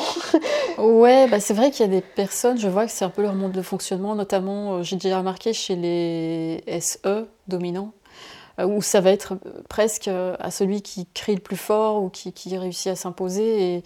Mais après, j'ai l'impression qu'ils sont pas, sont pas vexés, quoi. Ça se passe comme ça, ils ont compris. C'est une prise de territoire, en fait. C'est un peu un fonctionnement. Ouais, c'est ça, mais, mais c'est assez marrant parce que, enfin, je je, suis dans une famille où il y a des, des, gens qui parfois s'engueulent assez fort. Et en fait, euh, pendant longtemps, j'étais hyper choquée quand ça arrivait parce que c'est pas du tout mon mode de fonctionnement. Et je me suis rendu compte qu'une fois qu'ils s'étaient engueulés, genre une minute après, ils allaient euh, manger des petits gâteaux ensemble et c'est comme si oui. s'était rien passé. Et je me suis dit, mais en fait, c'est normal. c'est comme ça qu'ils communiquent. C'est assez marrant de voir qu'ils peuvent passer d'un mode à l'autre alors que moi, euh, si jamais je m'engueule avec quelqu'un, après, je passe des heures en PLS en me disant, je me suis engueulée avec quelqu'un. Oui, moi en tout cas, je trouve que les gens se rendent pas compte à quel point, enfin, tout ce que le MBTI peut, peut faire pour leur vie. Et je trouve dommage que, euh, voilà, il y a encore beaucoup de personnes qui pensent que le MBTI c'est juste un test de personnalité euh, façon horoscope. Mais bon, euh, ça c'est un autre sujet. Mais en tout cas, moi par exemple, je vis avec quelqu'un qui n'a aucune fonction en commun avec moi. Donc, quand on s'est rencontrés, on avait un langage en commun quand même, qui était celui de la musique. Mais après, euh, pour rendre la cohabitation possible au quotidien, ben, je peux te dire qu'on a vraiment dû apprendre euh, à parler la langue de l'autre, parce que ça, c'était euh, le minimum indispensable. Et ça reste d'ailleurs un défi au jour le jour. Donc, merci la théorie des fonctions cognitives. Voilà pour ma conception des langues euh, dans le domaine de la psychologie. Mais maintenant, pour répondre à ta question au sujet de la dimension artistique et donc sur le choix d'un répertoire musical en 20 langues euh, différentes pour mon groupe, bah, en fait, derrière ce choix, il y a une volonté d'ouvrir les horizons et de proposer au public quelque chose de très différent par rapport à ce qu'il a l'habitude d'entendre. Parce que voilà, je trouve qu'ici, dans notre culture, on est quand même très baigné euh, de chansons françaises ou de musique anglo-saxonne. Euh, donc l'idée ici, c'était de dire, euh, écoutez euh, tous ces rythmes et toutes ces sonorités que vous ne connaissez peut-être pas, parce que c'est tellement riche, ça serait dommage de passer à côté de ça. Et d'ailleurs, pour qu'ils ne se sentent pas complètement perdus au milieu de toutes ces langues inconnues, ce que je fais, c'est que je parle entre les morceaux, et d'ailleurs c'est le seul moment où ils entendent du français. Je raconte des petites histoires qui les aident à, s'immerger dans l'univers du morceau. C'est un peu euh, ce que tu as fait tout à l'heure avec des légendes, comme ça je raconte un petit peu des anecdotes, des légendes. Il y a par exemple l'histoire de euh, la sorcière vampire qui enlève les hommes pendant la nuit des morts au Mexique, ou bien je raconte l'épopée de Toroi Bandai, qui était une sorte de Robin des Bois, qui a vraiment existé en Mongolie. Donc là, c'est une démarche, euh, si tu veux, idéaliste d'ouvrir les, horizons. Et puis, ben, il y a encore, et toujours, toujours celui-là, c'est euh, toujours une intervention de FE qui crée des connexions. Et à ce propos, j'ai deux anecdotes parce que il m'est arrivé de créer des connexions euh, aussi un peu de manière, euh, on va dire, involontaire. Une année, par exemple, on a joué dans un festival d'été, et après le concert, euh, une jeune femme est venue vers nous et elle a commencé à nous poser des questions. Et là, j'entendais qu'elle avait un accent, et elle nous a expliqué qu'elle était d'origine croate. il se trouve que dans notre répertoire, justement, on a un morceau croate. Et quand elle a entendu au loin des gens qui chantaient en croate, elle a foncé vers la scène parce qu'elle ne s'attendait pas du tout à trouver ça dans ce genre d'événement. Elle ne doit pas entendre ça souvent. Non, bah non, euh, voilà, dans un, petit coin perdu en Belgique, non. Et en fait, elle, nous a dit euh, mais euh, je croyais que vous veniez de chez moi. elle avait pratiquement les larmes aux yeux, euh, parce qu'en fait, on venait de lui, ben, de lui, offrir un moment qui lui rappelait ses racines. Quoi. Oh. Ouais, ouais, tu vois, des moments comme ça. Et puis la deuxième anecdote, c'est euh, ça s'est passé après une répétition. Alors, pour les répètes, moi, j'ai aménagé un espace chez moi. et en fait, ben voilà, c'est dans une rue avec d'autres maisons et donc forcément avec des voisins, mais qui ne semblent pas déranger par nos répétitions, en tout cas on n'a jamais reçu de plainte, euh, jusqu'au jour où, euh, juste après une répétition, je suis sortie dans la rue, et là qu'est-ce que je vois? Je vois le voisin d'en face qui vient vers moi d'un air décidé. Et là il me dit, c'est vous qui jouez de la musique? Euh, Et en fait, il faut savoir, on s'était jamais parlé avant. Hein. Donc là, tout de suite, mon FE euh, est intervenu. je lui ai dit euh, euh, Oui, désolé, on a peut-être joué un peu trop fort cette fois-ci. J'étais vachement gênée, je me disais qu'on avait exagéré. Et, en fait, là, il m'a répondu Ah bah non, justement, vous devriez jouer plus fort. C'est tellement beau ce que vous faites, on entend ça nulle part ailleurs, il faut absolument continuer. je m'attendais pas du tout à ça. Et bah voilà, ça a été le début d'une conversation où j'ai appris qu'il était originaire du Monténégro et que bah, pour lui aussi, voilà, certains morceaux de notre répertoire le ramenaient à ses racines. Euh, donc voilà, ça pour moi, ce sont des moments complètement magiques de savoir que grâce à la musique, on apporte un petit peu de bonheur aux gens. Mm. Salut, c'est Thomas et Audrey de Cyclophonie. On vous embarque avec nous dans un périple à travers l'Afrique de l'Est en vélo. Un voyage lent au rythme de l'Afrique et de ses habitants. Je suis Thomas, ISFP, et j'ai entrepris un voyage à vélo en Afrique de l'Est. Euh, et je voulais en fait que ce voyage soit l'occasion d'une expression artistique. Donc j'ai décidé de créer des podcasts de voyage où je raconte avec mon ami des anecdotes et des histoires de voyage que j'entrecoupe en fait de sons récoltés au fur et à mesure de notre route. On vous parle depuis un, le jardin d'une école, donc vous entendrez beaucoup de voix euh, de plein de petits enfants autour, c'est normal.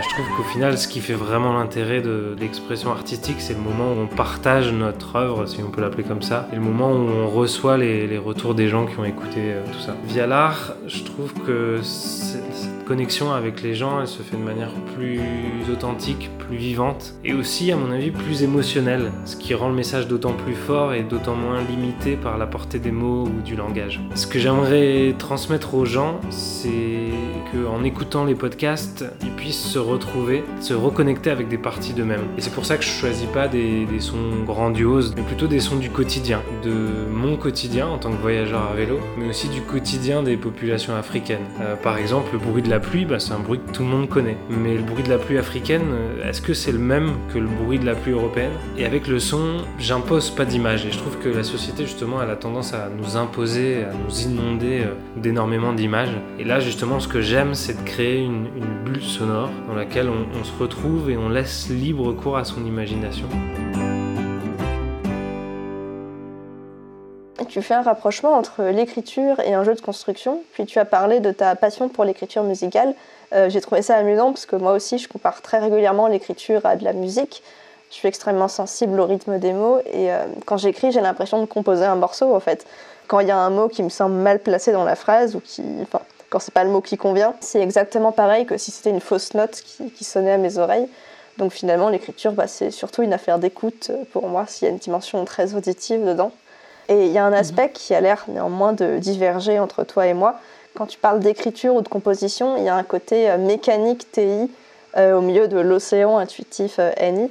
Alors qu'avec mon binôme NIFI, j'ai l'impression d'être juste une grosse boule de subjectivité et TE et SE mettent en forme ça pour le rendre plus accessible aux autres. Et là-dedans, j'ai l'impression de retrouver un aspect dont on avait parlé dans le premier épisode, euh, à savoir que les INFJ ont l'air assez émotionnels de l'extérieur alors qu'ils sont plus froid, plus mécanique à l'intérieur et, inversement pour les INTJ. Est-ce que tu fais un, constat similaire est-ce que tu aurais des, nuances à apporter? Bah, Déjà, j'aime bien ce que tu dis, euh, que l'écriture, c'est une affaire d'écoute.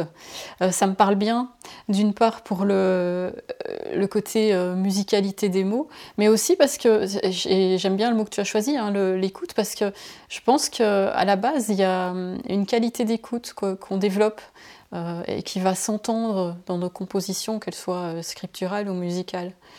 Alors, la première chose, oui, j'ai envie un, peu euh, de nuancer ce que tu dis concernant les énergies émotionnelles à l'extérieur et froid à l'intérieur, parce que c'est pas exactement comme ça que je le vis. À mon avis, j'ai pas réussi à, l'exprimer au, au, plus juste dans l'épisode 1, donc je vais essayer d'améliorer ça maintenant.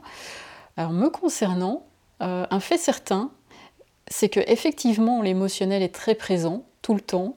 En tout cas, dès que la situation me touche un tant soit peu. Mais la réalité, c'est que, en fait, mon émotionnel, il est beaucoup plus contenu à l'intérieur qu'exprimé à l'extérieur. Et ça, je trouve que c'est un piège avec le, sentiment extraverti quand il est en fonction auxiliaire. Euh, il ne consiste pas, selon moi, à exprimer ouvertement et facilement ses émotions. Ça, euh, encore une fois, hein, je les cite parce que je trouve que c'est beaucoup plus facile pour un type ESFJ, par exemple, avec le sentiment extraverti en fonction dominante. Mais euh, avec le sentiment extraverti en fonction auxiliaire, moi, je vis ça comme un peu comme s'il était étouffé par ma fonction dominante en ce qui concerne mes propres émotions. Et par contre, il va être hyper actif pour capter toutes les manifestations émotionnelles extérieures, c'est-à-dire euh, bah, des autres personnes ou bien euh, même euh, l'énergie d'un lieu aussi. Je, voilà, je me sens beaucoup plus souvent émotionnelle à l'intérieur et même en hypersensibilité émotionnelle avec des tourbillons, tout ça, tout ça. D'où justement la nécessité hein, de trouver un canal tel que la musique ou l'écriture pour extérioriser tout ça. ce que je peux dire, c'est que je vais être plus émotionnelle dans mon écriture ou dans la musique que dans mon apparence extérieure que je qualifierais plutôt à ce moment-là euh, d'affable, euh, agréable ou euh, parfois chaleureuse en fonction des personnes. Et, ces termes-là, ça me correspond mieux que émotionnel, tu vois. Je ne sais pas si tu vois un petit peu la nuance que j'essaye d'apporter. Oui, en fait, j'ai utilisé le mot émotionnel, mais c'était quelque chose de, très très grossier pour regrouper tout ce qui était dans le champ, dans le champ affectif. Donc ça peut ça désigne pas forcément les, émotions ou les sentiments à proprement parler, c'est aussi l'attitude, l'agréabilité, enfin ça, ça regroupe plein de choses. Oui, c'est ça.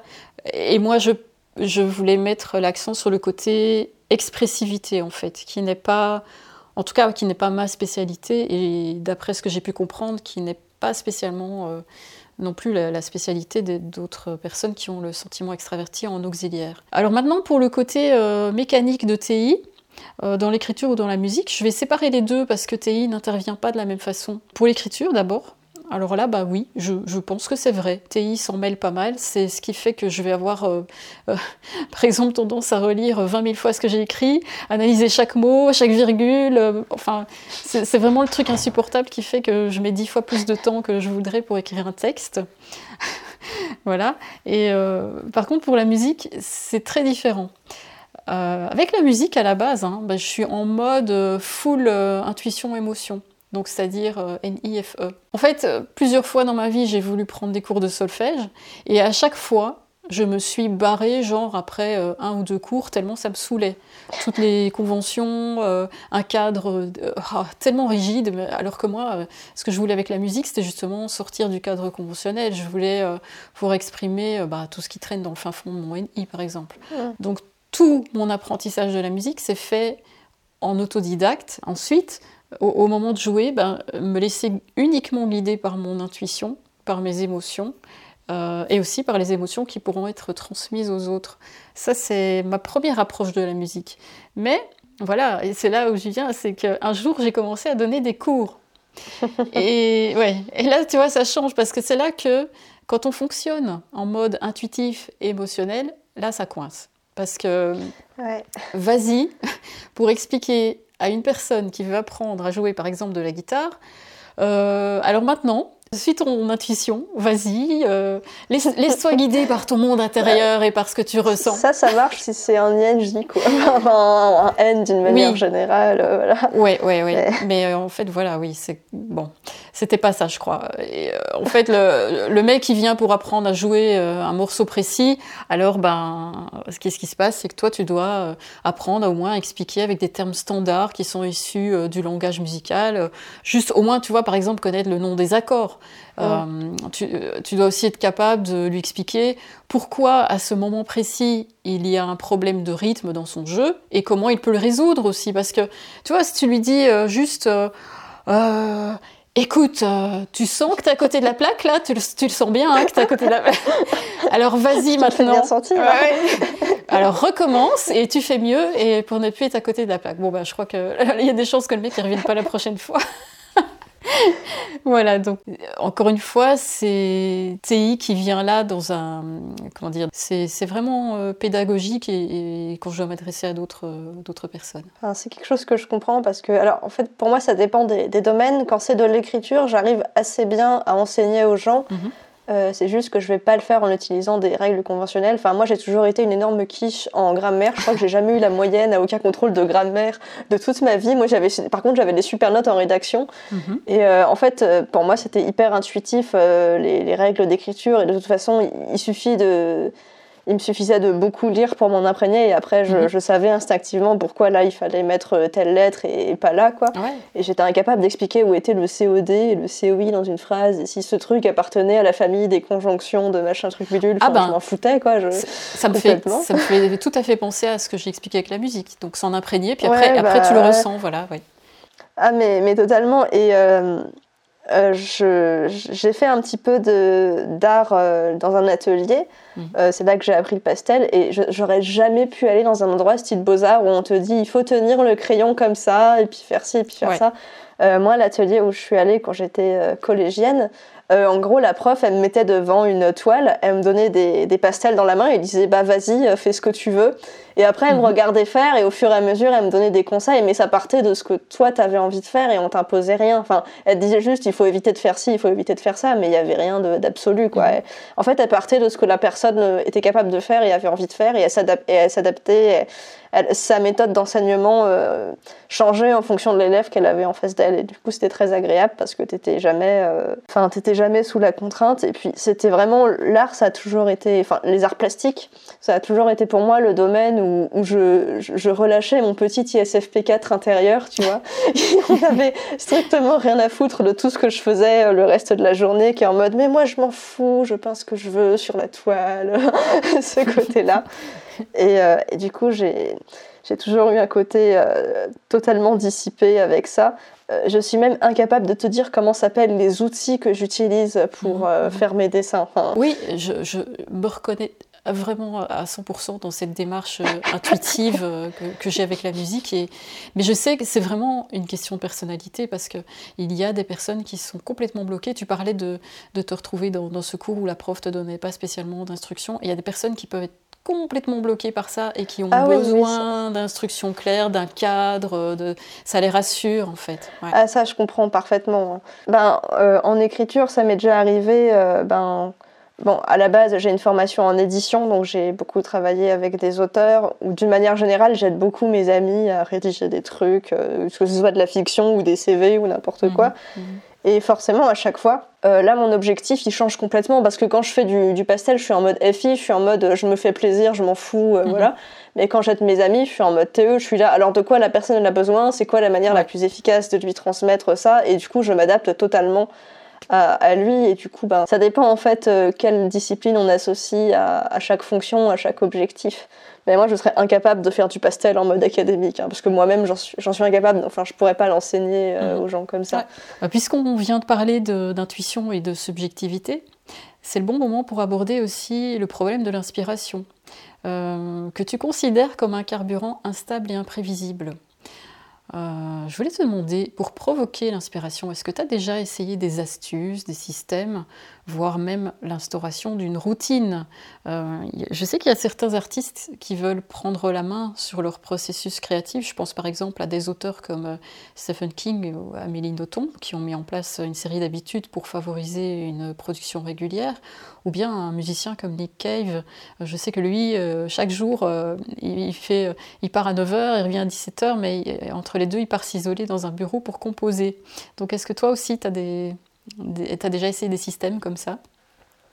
Alors j'ai déjà essayé, mais euh, j'arrive pas trop à fonctionner comme ça parce que, enfin, j'ai mon hypothèse là-dessus. Je pense que c'est parce que je suis quelqu'un qui est naturellement euh, très organisé et euh, assez routinaire. Alors je fais pas forcément les choses à, heure fixe, mais je les fais toujours de la même manière et je déteste que, que ça change par rapport à ce à quoi je suis habituée. Comme, comme ça me paraît naturel, voilà, d'être organisé comme ça, c'est pas un pour mon imagination et pour ma créativité. C'est du coup quand j'essaye de ne pas être comme ça que ça va plus euh, ressurgir. Euh, mes, moments d'inspiration sont totalement euh, chaotiques et imprévisibles. Il y a des jours, ben, je peux ne pas être inspirée pendant des heures. Alors je vais quand même faire des choses. effectivement, je suis capable de me forcer très bien, je peux écrire du texte et tout, mais il va manquer quelque chose en fait. Il va, il va manquer une patte et je vais forcément devoir repasser dessus après pour, pour rendre ça un peu plus vivant. Et donc ce que je fais, c'est que ben, je fais des horaires de bureau euh, classiques souvent quand je travaille.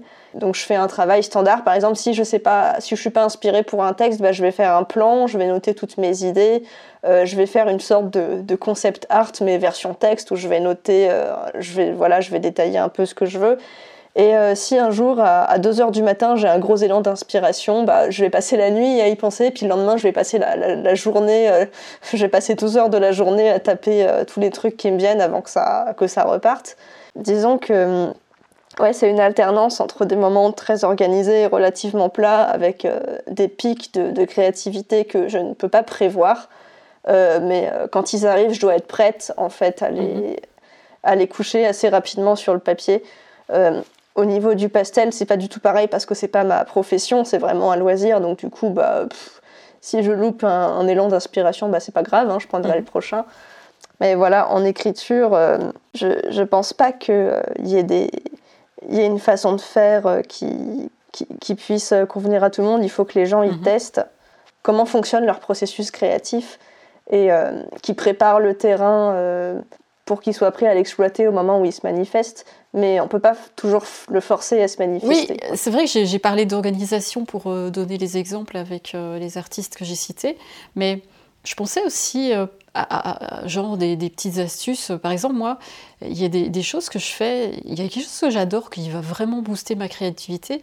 C'est en fait c'est des techniques anti-page blanche, tu vois, pour, euh, pour euh, lancer quoi, pour démarrer, parce que ça, la page blanche, euh, que ce soit en écriture, en musique, n'importe, hein, c'est le le pire cauchemar quand on veut créer. Hein, c'est vraiment le démarrage.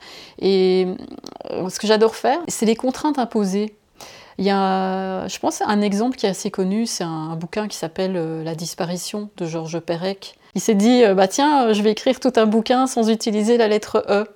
Ce qui, euh, en français, évidemment, c'est quand même c'est un bel exploit. Hein. C'est la lettre la plus utilisée, je crois, de la langue française. Ouais. Donc après, voilà, tu as une contrainte et tu, bah, forcément, je trouve que ça, ça amène la créativité. Évidemment, là, on est sur la contrainte de la figure de style, mais il en existe plein d'autres, euh, des types de contraintes. Par exemple, moi, il y a un truc que j'adore vraiment, c'est utiliser euh, l'aléatoire comme point de départ. Euh, c'est quelque chose que je fais assez souvent en musique, où je vais utiliser des outils ou bien des applis pour faire toutes sortes de tirages au sort, pour définir des, paramètres de départ. Par exemple, ça peut être la métrique du morceau, les, deux premières notes que je vais jouer, le choix du tempo, un son en particulier.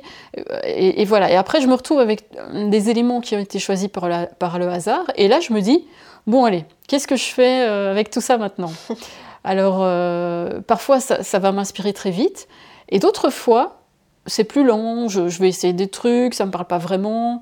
C'est, euh, mais par contre, il va se passer quelque chose, c'est que de fil en aiguille, tu vois, ça va me mener quand même vers quelque chose euh, qui peut-être, d'ailleurs, n'aura plus aucun lien avec euh, avec les ingrédients aléatoires du début. Mais ça, finalement, on s'en. Ouais, ça c'est pas grave. Ouais, on s'en fout en fait. Le principal, c'est juste de provoquer l'inspiration d'une façon ou d'une autre. Et, pour ça, bah, ça marche très bien. Et là, en, quelque sorte, je, je suis dans une collaboration entre NI et TI avec ça. Non seulement c'est ludique, mais en plus ça me permet de prendre la main, tu vois, sans devoir subir le côté oh là là, euh, l'inspiration vient pas maintenant, c'est dommage. Euh, parce que, euh, comme tu le dis, du coup, bah, c'est trop instable et imprévisible. Et ça, oui, moi, je j'aime pas du tout. Je, préfère prendre le contrôle, en tout cas, autant que possible. Mmh. Bah, ça a l'air sympa, faudrait que j'essaye de faire ça pour mmh de prochaines fictions.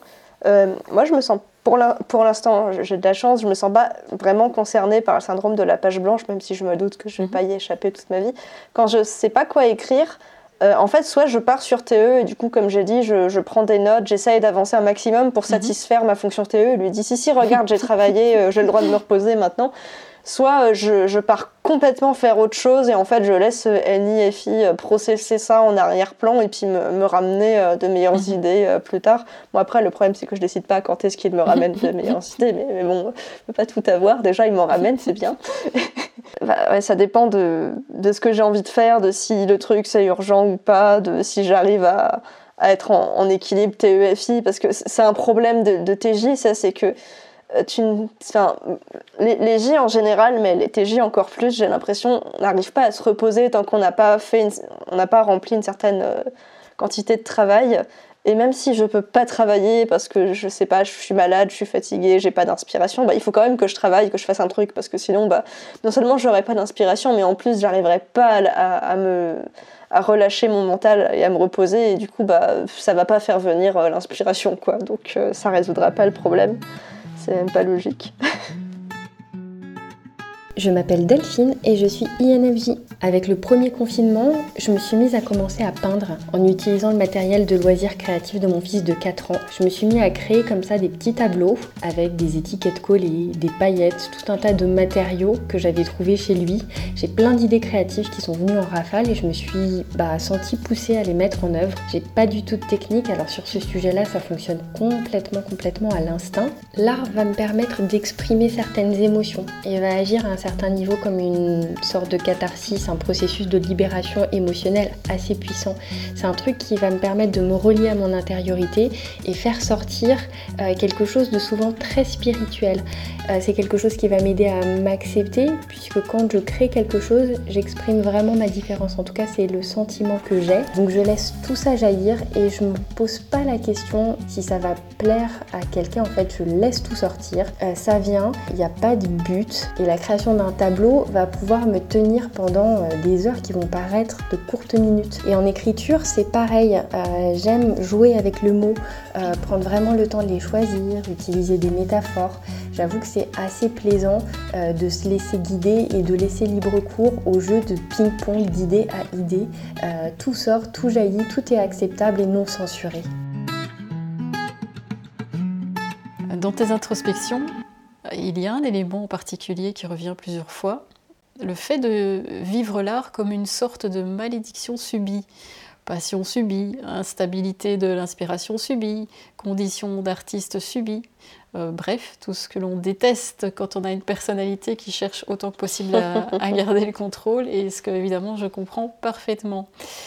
Alors maintenant, je te propose euh, un petit jeu d'imagination. Donc euh, je te demande d'imaginer un monde idéal, et dans ce monde idéal, FI a le droit de faire tout ce qu'il aime, parce que TE a trouvé comment transformer cette passion en quelque chose d'utile et aux paramètres maîtrisables. Alors, est-ce que tu peux me décrire cet idéal qui réconcilie vocation et utilité? Alors c'est un idéal qui est extrêmement difficile à imaginer, mais je peux essayer. Disons que ce serait euh, une situation où je, suis, où je peux créer des choses bah, qui sont utiles, mais qui me permettent en même temps d'exprimer ma part artistique. Mhm. Euh, au niveau des livres, c'est possible de faire ça, euh, on va considérer qu'on vit dans un monde où les auteurs sont, sont, vachement payés pour les livres et que c'est possible d'en vivre, hein, parce que si, on part pas de ce postulat, ça va pas être possible. Mhm, mhm. Euh, voilà, donc euh, on est dans un monde où les gens peuvent vivre de l'écriture, tout va bien, voilà. Mhm. Et donc ce serait, ce serait un, monde où je pourrais faire des textes qui à la fois auraient un caractère informatif, qui pourraient vraiment avoir une utilité concrète et, et pratique pour les gens et qui en même temps me permettrait euh, d'exprimer ma part artistique. Euh, bah, c'est euh, un peu ce que j'ai cherché à faire dans mon premier livre qui est actuellement en train de se faire éditer, mhm. Autiste martial.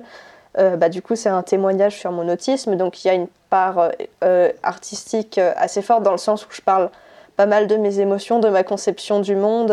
je, parle de, je parle de certaines de mes passions qui sont plus ou moins reliées à l'art. Mhm. je parle de, de, ma synesthésie, par exemple. Euh, je ne sais pas si tu sais ce que c'est la, synesthésie. Oui, mais, tu, peux, oui, tu peux le dire pour les euh, auditeurs. Euh, ouais, pour les, pour les auditeurs. la synesthésie, c'est un phénomène neurologique qui fait que le cerveau va relier entre certaines expériences sensorielles alors que normalement elles sont nettement séparées. par exemple, un exemple de synesthésie assez commune, c'est les gens qui voient les, les, nombres en couleur, genre ils vont te dire que le 1 c'est jaune et que le 2 c'est bleu et que le 3 c'est rouge, ce genre de choses. Mm.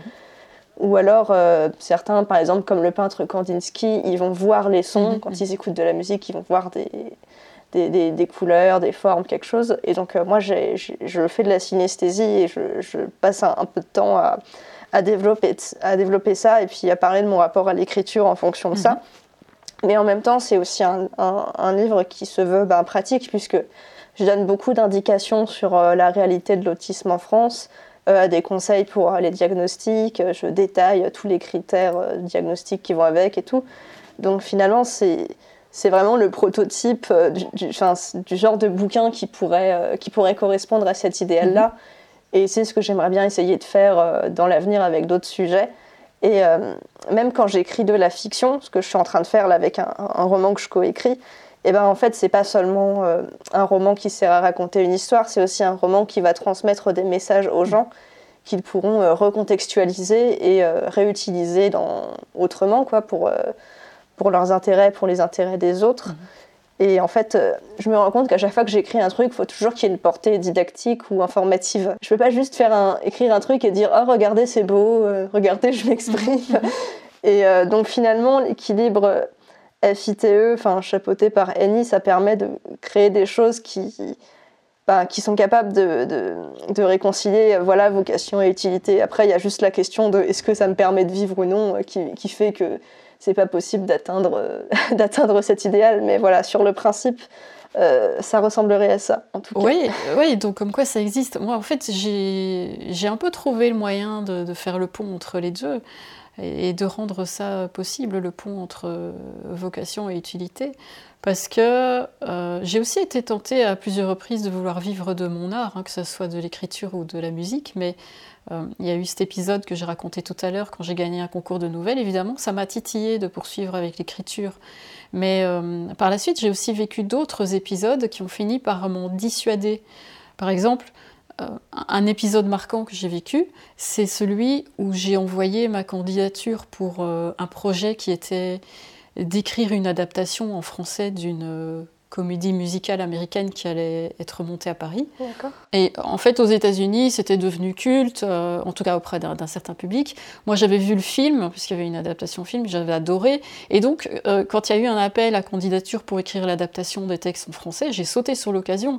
Parce qu'en plus, il s'agissait de textes de chansons. Euh, c'est un exercice où je me sens assez à l'aise. Et au final, euh, il, gardait, il, gardait, deux candidats parmi toutes les candidatures et j'étais une de ces deux personnes sélectionnées. Mhm. Donc j'étais invitée à, venir prendre part aux sessions d'écriture qui se déroulaient à Paris. Euh, évidemment, j'étais super heureuse, mais sauf que j'ai vite déchanté. Pour la raison suivante, c'est que on m'avait bien dit le job n'est pas rémunéré. Et là, je me suis dit, ouais, ok, d'accord. Euh, c'est dommage, mais bon, allez, je, peux passer dessus parce que c'est une super expérience. Voilà, tu, enfin, tu sais bien, tu connais ça. Mais euh, paye en visibilité. voilà, ou avec euh, une saucisse et un gobelet de bière hein, dans les concerts, c'est bien aussi. Oui. euh, et, Ok, donc j'étais prête à passer là-dessus. Par contre, je voulais au moins être remboursée pour euh, mes frais de déplacement, pour l'hébergement et pour mes repas. C'est la base. Mais, Oui, et puis tu sais, voilà, moi je viens, je venais de Belgique et puis ben ça représentait des, frais conséquents et que en plus à l'époque je pouvais pas me permettre. Sauf que là, on m'a dit ah désolé mais il n'y a aucun budget pour ça. Donc bah euh, moi bah, finalement euh, voilà j'ai laissé tomber ça, j'ai décliné parce que je trouve que ne pas être payé pour un travail c'est une chose, mais tout, en, tout, cas, si tu penses que tu vas pouvoir euh, avoir un retour euh, sur investissement d'une autre nature plus tard. Mais en tout cas, devoir payer pour offrir un travail, c'est une limite que j'ai pas franchie, j'ai pas voulu franchir. Et puis, déjà ça, ça m'a refroidi. Et puis, il y a eu un autre épisode. C'était. alors. C'était à l'époque de MySpace. Je sais pas si tu, connais ça parce que c'est vraiment c'est ancien déjà. Je connais deux noms. Après, je l'ai jamais utilisé. Alors j'explique pour ceux qui connaissent pas. C'était euh, une plateforme un peu genre euh, réseau social, mais avec une partie importante consacrée à la musique. Et donc euh, c'était l'occasion pour qui voulait de donner une visibilité à ses compos musicales et aussi de créer un réseau avec d'autres musiciens. Donc moi j'y suis allée avec mon projet et mes compos de l'époque et c'est vrai que c'était assez sympa parce que bah, y avait d'autres personnes qui venaient écouter euh, ce qu'on faisait et puis laisser un petit commentaire et, vice versa. Enfin c'était pas mal. Et puis un jour euh, je reçois un email euh, d'une femme, une certaine Alison Palmer et elle m'explique qu'en fait, elle est chargée de la production musicale d'une série à succès et qu'elle a eu un coup de cœur pour une de mes compos, et elle me demande si elle peut la soumettre euh, à sa hiérarchie pour éventuellement l'inclure dans la, saison suivante. Euh, alors moi, sur le coup, en fait, euh, je suis super méfiante.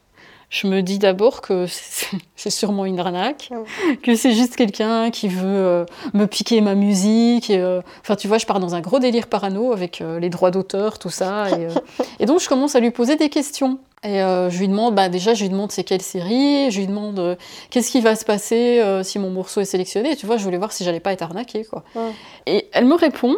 Alors déjà, elle me dit bah, que j'ai qu'à taper son nom dans Google. Et puis, dans la suite de, son message, en fait, bah, je perçois bien qu'elle est un peu contrariée par ma réaction méfiante. Et, en fait, elle me fait comprendre que bah, je devrais être contente et que c'est surtout une opportunité que je devrais saisir.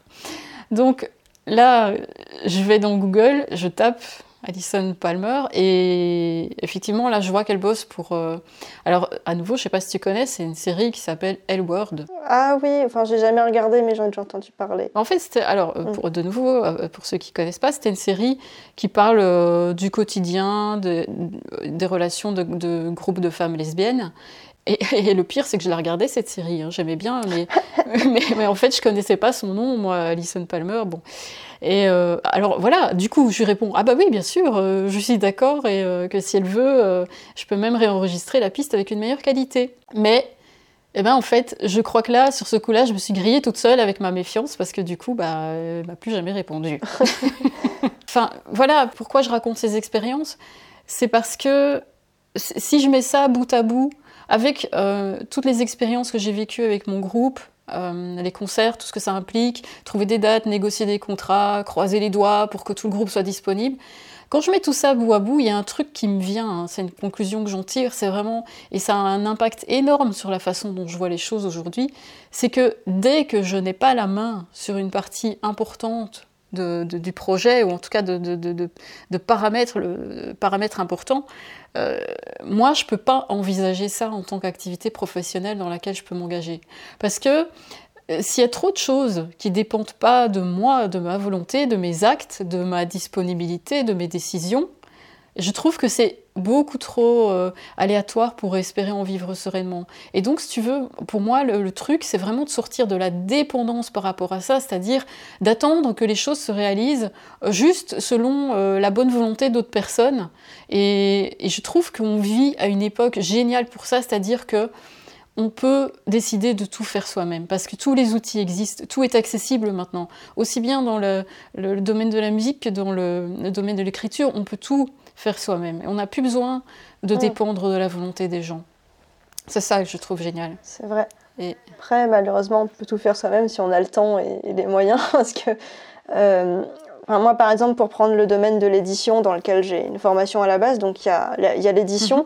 euh, l'édition traditionnelle en tout cas, euh, quand un auteur il envoie son manuscrit à un éditeur et que l'éditeur le sélectionne. Mhm à partir de là, l'auteur n'a pas un seul centime à dépenser. Le seul argent qu'il a dépensé, c'est le timbre pour envoyer le manuscrit enfin, le, mhm. euh, par la poste, mais c'est euh, l'éditeur qui va prendre en charge tous les risques économiques. Et ensuite, il va toujours demander du temps à l'auteur, puisqu'il va lui téléphoner, tout ça, pour, lui, pour se mettre d'accord avec lui sur mhm. les modifications du bouquin.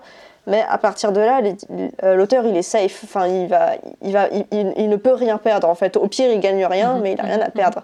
Alors que s'il va faire de l'auto-édition, euh, si jamais euh, il imprime trop de bouquins par rapport euh, aux bouquins qu'il vend, bah, il, va, il va fonctionner à perte. Enfin, il, peut, il peut vraiment y avoir un risque économique. Puis surtout qu'après, il faut qu'il puisse stocker le trop-plein d'exemplaires et tout ça.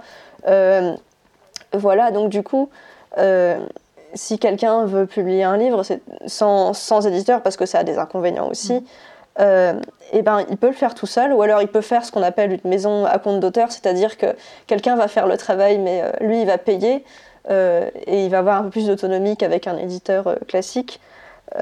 mais du coup, voilà, il faut quand même qu'il ait un, gros investissement à mettre à côté, et c'est difficile de faire ça en plus d'un autre métier, parce que ça, ça, prend vraiment des ressources, que ce soit en temps ou en argent, en espace, en plein de trucs. Mmh. Donc, faut vraiment s'investir à fond et c'est souvent risqué en fait. À, part si la personne elle a vraiment un bon matelas et qu'elle ou qu'elle vit avec quelqu'un qu'elle est sûre euh, de s'en sortir, mais ça, ça, fait peur quand même pour un, pour un jeune auteur quoi, de se lancer là-dedans. Oui, oui, je comprends. C'est, c'est un peu euh, comme si, euh, à l'époque des, CD ou des vinyles, les musiciens avaient dû investir eux-mêmes dans tout ce matériel pour pouvoir produire leur, musique et après ça se vaut pas.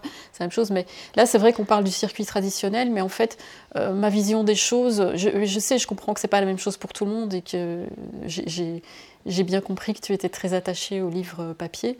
Euh, ah oui, c'est vrai, je J'ai même pas pensé à le préciser, mais c'est vrai, tu fais bien de le souligner. Tout le monde n'y accorde pas autant d'importance. Oui, mais on aura l'occasion de reparler. Moi, moi, aussi, j'adore le livre papier, mais c'est vrai que pour, euh, si c'est pour des questions d'autonomie et de pouvoir faire ce que je veux, euh, ça me dérange pas d'aller vers le dématérialisé parce que là, je gagne tellement en autonomie et je peux produire des choses sans prendre un seul risque financier. C'est-à-dire que que si tu pars du principe que tu as un ordinateur, que tu as une connexion Internet, et eh ben voilà, tu as une page blanche, tu, tu, commences à produire un truc, et après, grâce à tout ce qui existe, tu, tu peux trouver les stratégies pour le vendre, et, enfin, et, et, tu prends pas de risque, tu vois. C'est ça. Oui, c'est vrai. Enfin, pour peu que tu aies, eu le temps de te former pour faire, euh, ben, par exemple, bah, je, prends, je reprends l'exemple d'un livre parce que c'est ce que, ce, que, ce que je connais mieux, il faut pouvoir euh, faire soi-même, euh, savoir soi-même bidouiller un peu des logiciels de graphisme pour mettre le truc en page et faire la couverture et tout. Mais oui, c'est tout à fait possible de faire ça tout seul si on a la motivation. Je connais des gens qui le font. Ouais, ouais, c'est pour ça je trouve on est à une époque où c'est génial, quoi. Bonjour, c'est Sébastien, je suis de type INFP. Alors l'art pour moi c'est quelque chose de fondamental. De manière générale c'est une grande récréation pour mon cerveau qui est en ébullition. Il se trouve que je suis HP euh, au potentiel, donc c'est vraiment quelque chose d'équilibrant. La forme d'art qui m'emporte le plus en ce moment c'est l'écriture. J'ai commencé juste simplement par un blog pour raconter mes aventures longue durée en montagne. En fait je pratique l'ultra trail et j'ai eu des retours très positifs. Alors euh, bah, j'ai poursuivi et je me suis lancé dans l'écriture de nouvelles, puis je me suis lancé dans des concours et l'an passé bah, j'ai gagné deux concours. Pour moi c'est vraiment une bouffée d'air. C'est une façon de me connecter à mon être le plus profond. À cet enfant qui, qui, est en moi quelque part, qui est enfoui sous des tonnes de couches. Quand je me fais ça, c'est vraiment, je, prends un grand bol de joie. J'y vois apparaître des signaux vraiment directionnels que je n'aurais vu dans aucun autre exercice de développement personnel. Je peux vous donner un exemple. Euh, si je me lance dans un collage, ça a vraiment nul autre pareil pour dévoiler euh, les mystères les plus prégnants de mon inconscient. Je trouve que l'expression artistique est un superbe moyen de communication avec les autres. Elle permet de s'affranchir de toute cette couche intellectuelle qui est, que moi je trouve très limitante et qui empêche d'exprimer notre vrai moi, en fait, ça permet de toucher directement le cœur de l'humain via les émotions. Le besoin de créer, pour toi, tu dis que c'est viscéral. Pour moi aussi, hein, ça l'est complètement, mais peut-être pas pour les mêmes raisons. Alors, justement, je voulais savoir pourquoi est-ce un besoin viscéral pour toi Et aussi, pour prolonger cette question, parce que le terme viscéral, ça renvoie au trip, à l'instinctif, et donc finalement euh, à SE en quelque sorte. Est-ce que ça signifie que l'objet de ta création doit absolument être concret? Est-ce que tu as besoin de pouvoir le toucher, le sentir, le regarder? Comme par exemple ce qu'on a dit tout à l'heure, un vrai livre en papier avec de l'encre, avec le son des pages que l'on feuillette Ou bien, est-ce que tu peux aussi considérer une production dématérialisée en tant que création artistique, comme par exemple un article sur ton blog? Alors, c'est une vaste question. Alors, pourquoi est-ce que j'ai ce besoin viscéral? Franchement, j'en sais rien. Il a toujours été là aussi loin que je m'en souvienne. Et euh, je pense que s'il fallait trouver une explication, je pourrais sûrement mettre ça en, relation avec mon axe NISE, puisqu'effectivement, il y a euh, une vision qui part de NI et qui à la fin doit finir par s'incarner dans la réalité en passant par euh, toutes mes fonctions. Quoi. Donc c'est un peu euh, le schéma d'accomplissement de base d'un mmh. INJ, même si chaque INJ va avoir sa façon de le, réaliser.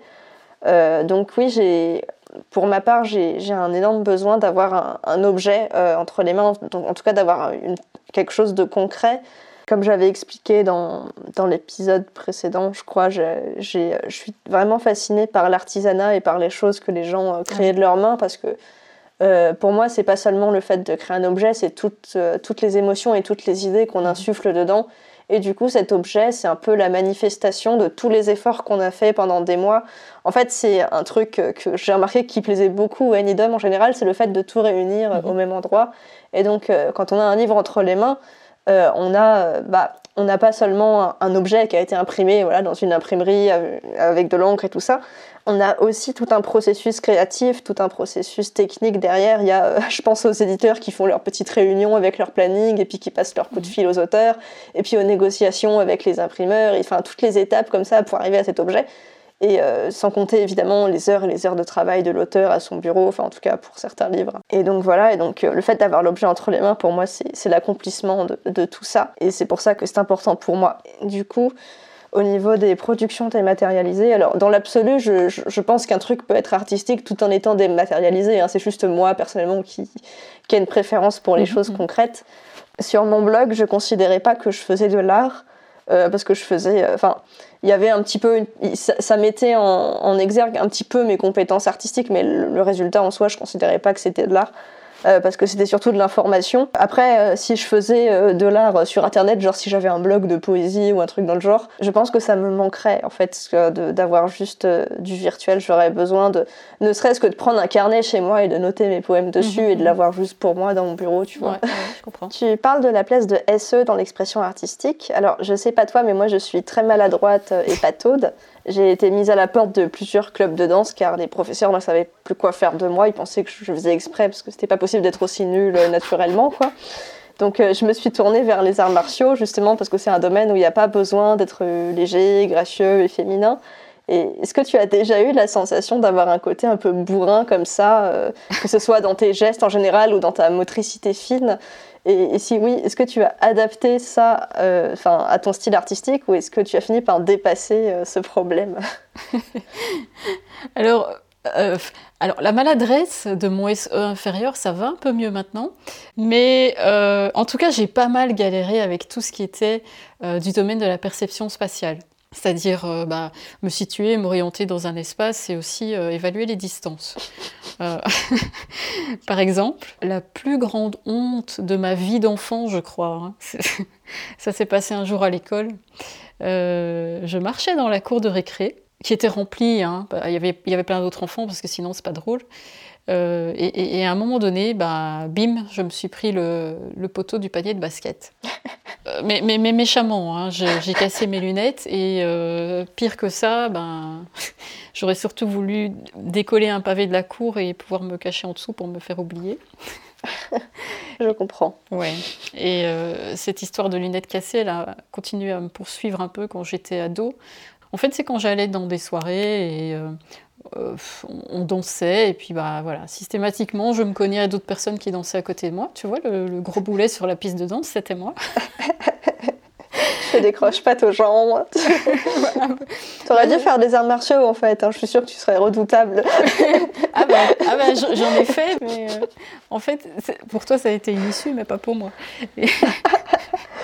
Et alors, c'était pas, non, les, croche-pieds, non, c'était plutôt, bah voilà, c'était nouveau les lunettes cassées. Je me cognais euh, la tête, quoi. Oh là là. Et donc, c'était, euh, ouais, ouais. Et, et, je me retrouvais avec une branche de lunettes cassées, systématiquement. C'est arrivé, je ne sais pas combien de fois. Et finalement, mes parents, bah, tu penses bien, ils ont eu, marre de faire remplacer mes lunettes. Donc, à la fin, je me retrouvais avec de l'adhésif enroulé autour de la branche. Comme Harry Potter. Ah oui, ah oui c'est vrai, j'avais oublié. Mais euh, c'était très nul, euh, c'était très inconfortable, et puis en plus euh, ça tenait pas bien, donc j'avais les lunettes de travers sur ma tête, c'était la totale quoi. Alors aujourd'hui j'ai plus ce problème, mais euh, je peux pas te dire si c'est parce que j'ai arrêté de danser ou si c'est parce que j'ai arrêté les lunettes. Ah, moi, en tout cas, je n'allais jamais danser et du coup, je rentrais pas dans les gens. Donc, je pense que s'il y a peut-être un lien, quand il n'y a, pas de gens, je rentre pas dans les gens. En même temps, oui, ça, ça règle le, problème. Est-ce que j'avais le même problème dans le métro, moi? Enfin, sauf que je cassais pas mes lunettes, mais je passais mon temps à dire pardon, pardon, pardon, pardon, parce que je, je bousculais tous les gens à force, ils pensaient que je faisais exprès. Ah oui.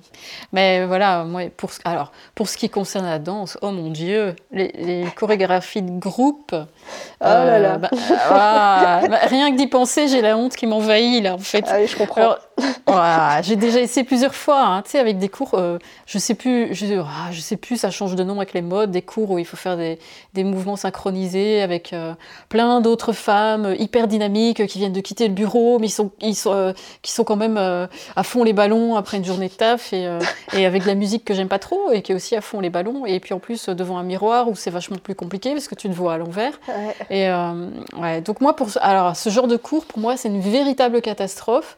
Euh, on m'a jamais mise à la porte, mais je me suis mise à la porte toute seule pour essayer de, de, sauver ce qui me restait de dignité. Mais, mais et toi, on t'a vraiment mise à la porte? Oui, alors une fois c'était d'un club et une fois c'était d'un cours de danse dans un centre de loisirs. Alors euh, dans le centre de loisirs, c'était pas c'était pas particulièrement méchant, mais je l'ai quand même un peu mal pris. Enfin, c'est-à-dire que un samedi sur deux, j'allais dans une école du coin pour faire des activités. On faisait un peu de tout, on faisait des échecs, euh, de, du, enfin, du foot, enfin, il y avait plein de trucs. Mmh. Et un jour, euh, je suis allée dans un atelier de danse et en fait, il fallait faire une chorégraphie et je n'arrivais absolument pas à suivre parce que ben, je n'arrive pas à reproduire les mouvements qu'on me montre et encore plus quand il faut être synchro avec les autres. Et au bout d'un moment, la prof, elle a vu une de ses collègues passer, et puis elle lui a fait signe, et après, elle, m'a prise comme si j'étais un objet. Puis elle m'a amenée vers, vers la, dame en disant Tiens, prends-la, fais un truc, parce que moi, là, je sais pas quoi faire avec celle-là. Et moi, j'étais là, mais enfin Et, et l'autre fois, c'était dans un club de, de gymnastique rythmique, et même problème que d'habitude, j'arrivais pas à reproduire les choses qu'on me montrait à cause d'un problème euh, de coordination et tout ça. Mhm, mhm. Et la prof a fini par, euh, par en avoir marre de moi et par trouver que je pourrissais un petit peu son club de petites filles parfaites en juste au corps. Et donc, euh, elle m'a fait une série de crasses, en fait. Bon, déjà, de base, je savais bien qu'elle m'aimait pas parce qu'elle me mettait toujours euh, très très en arrière dans les spectacles pour que personne me voie. Euh, je, savais que j'étais pas très gracieuse, mais quand même, au bout d'un moment, c'est un petit peu vexant. Euh, et tous les ans, il y avait un photographe qui venait et en fait, il passait la séance à nous prendre en photo pendant qu'on s'entraînait ou alors on faisait des photos de groupe et tout. Et à la fin, la prof, elle affichait toutes les photos sur le couloir et on pouvait acheter celles qu'on voulait. Et ma dernière année, il n'y avait aucune photo de moi. Et du coup, je suis venue la voir en disant Mais vous avez oublié d'afficher euh, les photos de moi. Et elle me regarde et fait Ah, bah c'est dommage. oh non. Oh, ah, c'est horrible. Ah, là, je me suis dit ah. clairement. Euh, et il y a une fois aussi, euh, après ça, là, c'est vraiment le truc qui m'a fait dire L'année prochaine, je reviens pas. C'était à la toute fin de l'année, on préparait le spectacle et je comprenais pas une figure qu'il fallait faire. Et à un moment, elle est venue, elle a pris mes bras et elle les a violemment mis dans la bonne position. Et je me suis mise à pleurer et elle, s'est retournée, elle a failli me gifler. Et euh, j'avais quel âge? J'avais 9 ans, je crois, ou 10 ans. Hmm. Et ça m'a vraiment traumatisée, en fait. Et je me suis dit, bah mais je ne retourne plus jamais dans cet endroit, quoi. Tu m'étonnes. Et euh, vraiment, déjà que j'avais pas du tout confiance en moi au niveau du sport, parce que j'étais pas douée à l'école, je manquais vraiment, vraiment beaucoup de confiance en moi. Mais alors là, ça m'a achevé. Ouais, c'est clair, c'est traumatisant. Ouais, Mais euh, ouais, donc c'était aussi pour moi un calvaire, ce, principe des. À partir du moment où c'est dans des chorégraphies de groupe où il faut imiter les autres, ça va pas. Donc, euh, pour répondre à, ta question sur euh, euh, comment, j'ai fait aujourd'hui dans, mon style artistique Est-ce que c'est une adaptation Bah oui, en fait, c'est une adaptation qui tient compte des, forces et des faiblesses de ma personnalité. Et en fait, ce qui me sauve, c'est que j'ai un très bon sens du rythme.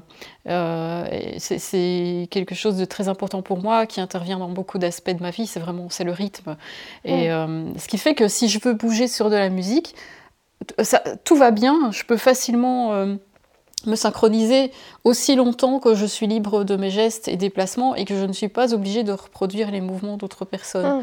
Et euh, voilà, il y a ça. Et puis un autre avantage avec mon groupe, c'est que on a souvent euh, été filmé que ce soit dans les répètes ou dans les concerts. Et ça, bah, c'est vraiment le meilleur moyen pour s'observer et pour corriger des trucs euh, quand on voit un peu euh, la dégaine qu'on a. c'est un peu comme j'avais fait avec ma voix. j'avais expliqué ça dans l'épisode 2 sur le temps. Je m'étais enregistré beaucoup et puis euh, après, t'écoutes et t'essayes de corriger. Voilà, c'est un bon moyen pour, pour s'améliorer en tout cas.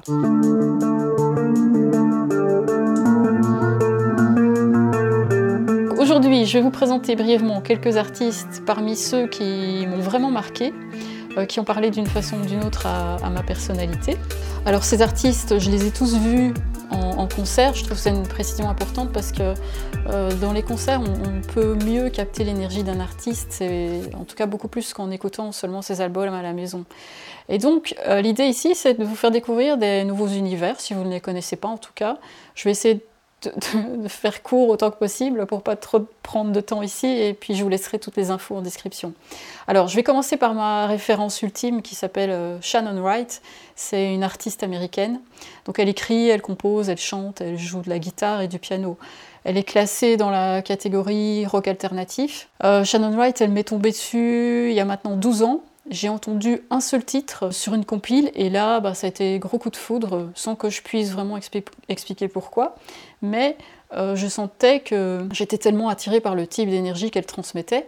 Alors, euh, bah, je suis allée la voir en concert et là, ça a été cette fois-ci le gros coup de massue. Je me suis pris euh, une dose d'intensité à laquelle j'étais pas du tout préparée parce que l'essence de Shannon White, c'est vraiment live. Hein. elle est complètement habitée, elle donne tout sans filtre et moi, en tout cas, j'en ressors à chaque fois complètement euh, retournée, bouleversée, et euh, ça, me retourne carrément les tripes. Alors, il y a 12 ans, donc c'était en 2009, bah, j'étais pas encore dans le MBTI, mais aujourd'hui, je peux analyser que Shannon White est très probablement INFJ, et donc je comprends pourquoi son énergie me parle tellement.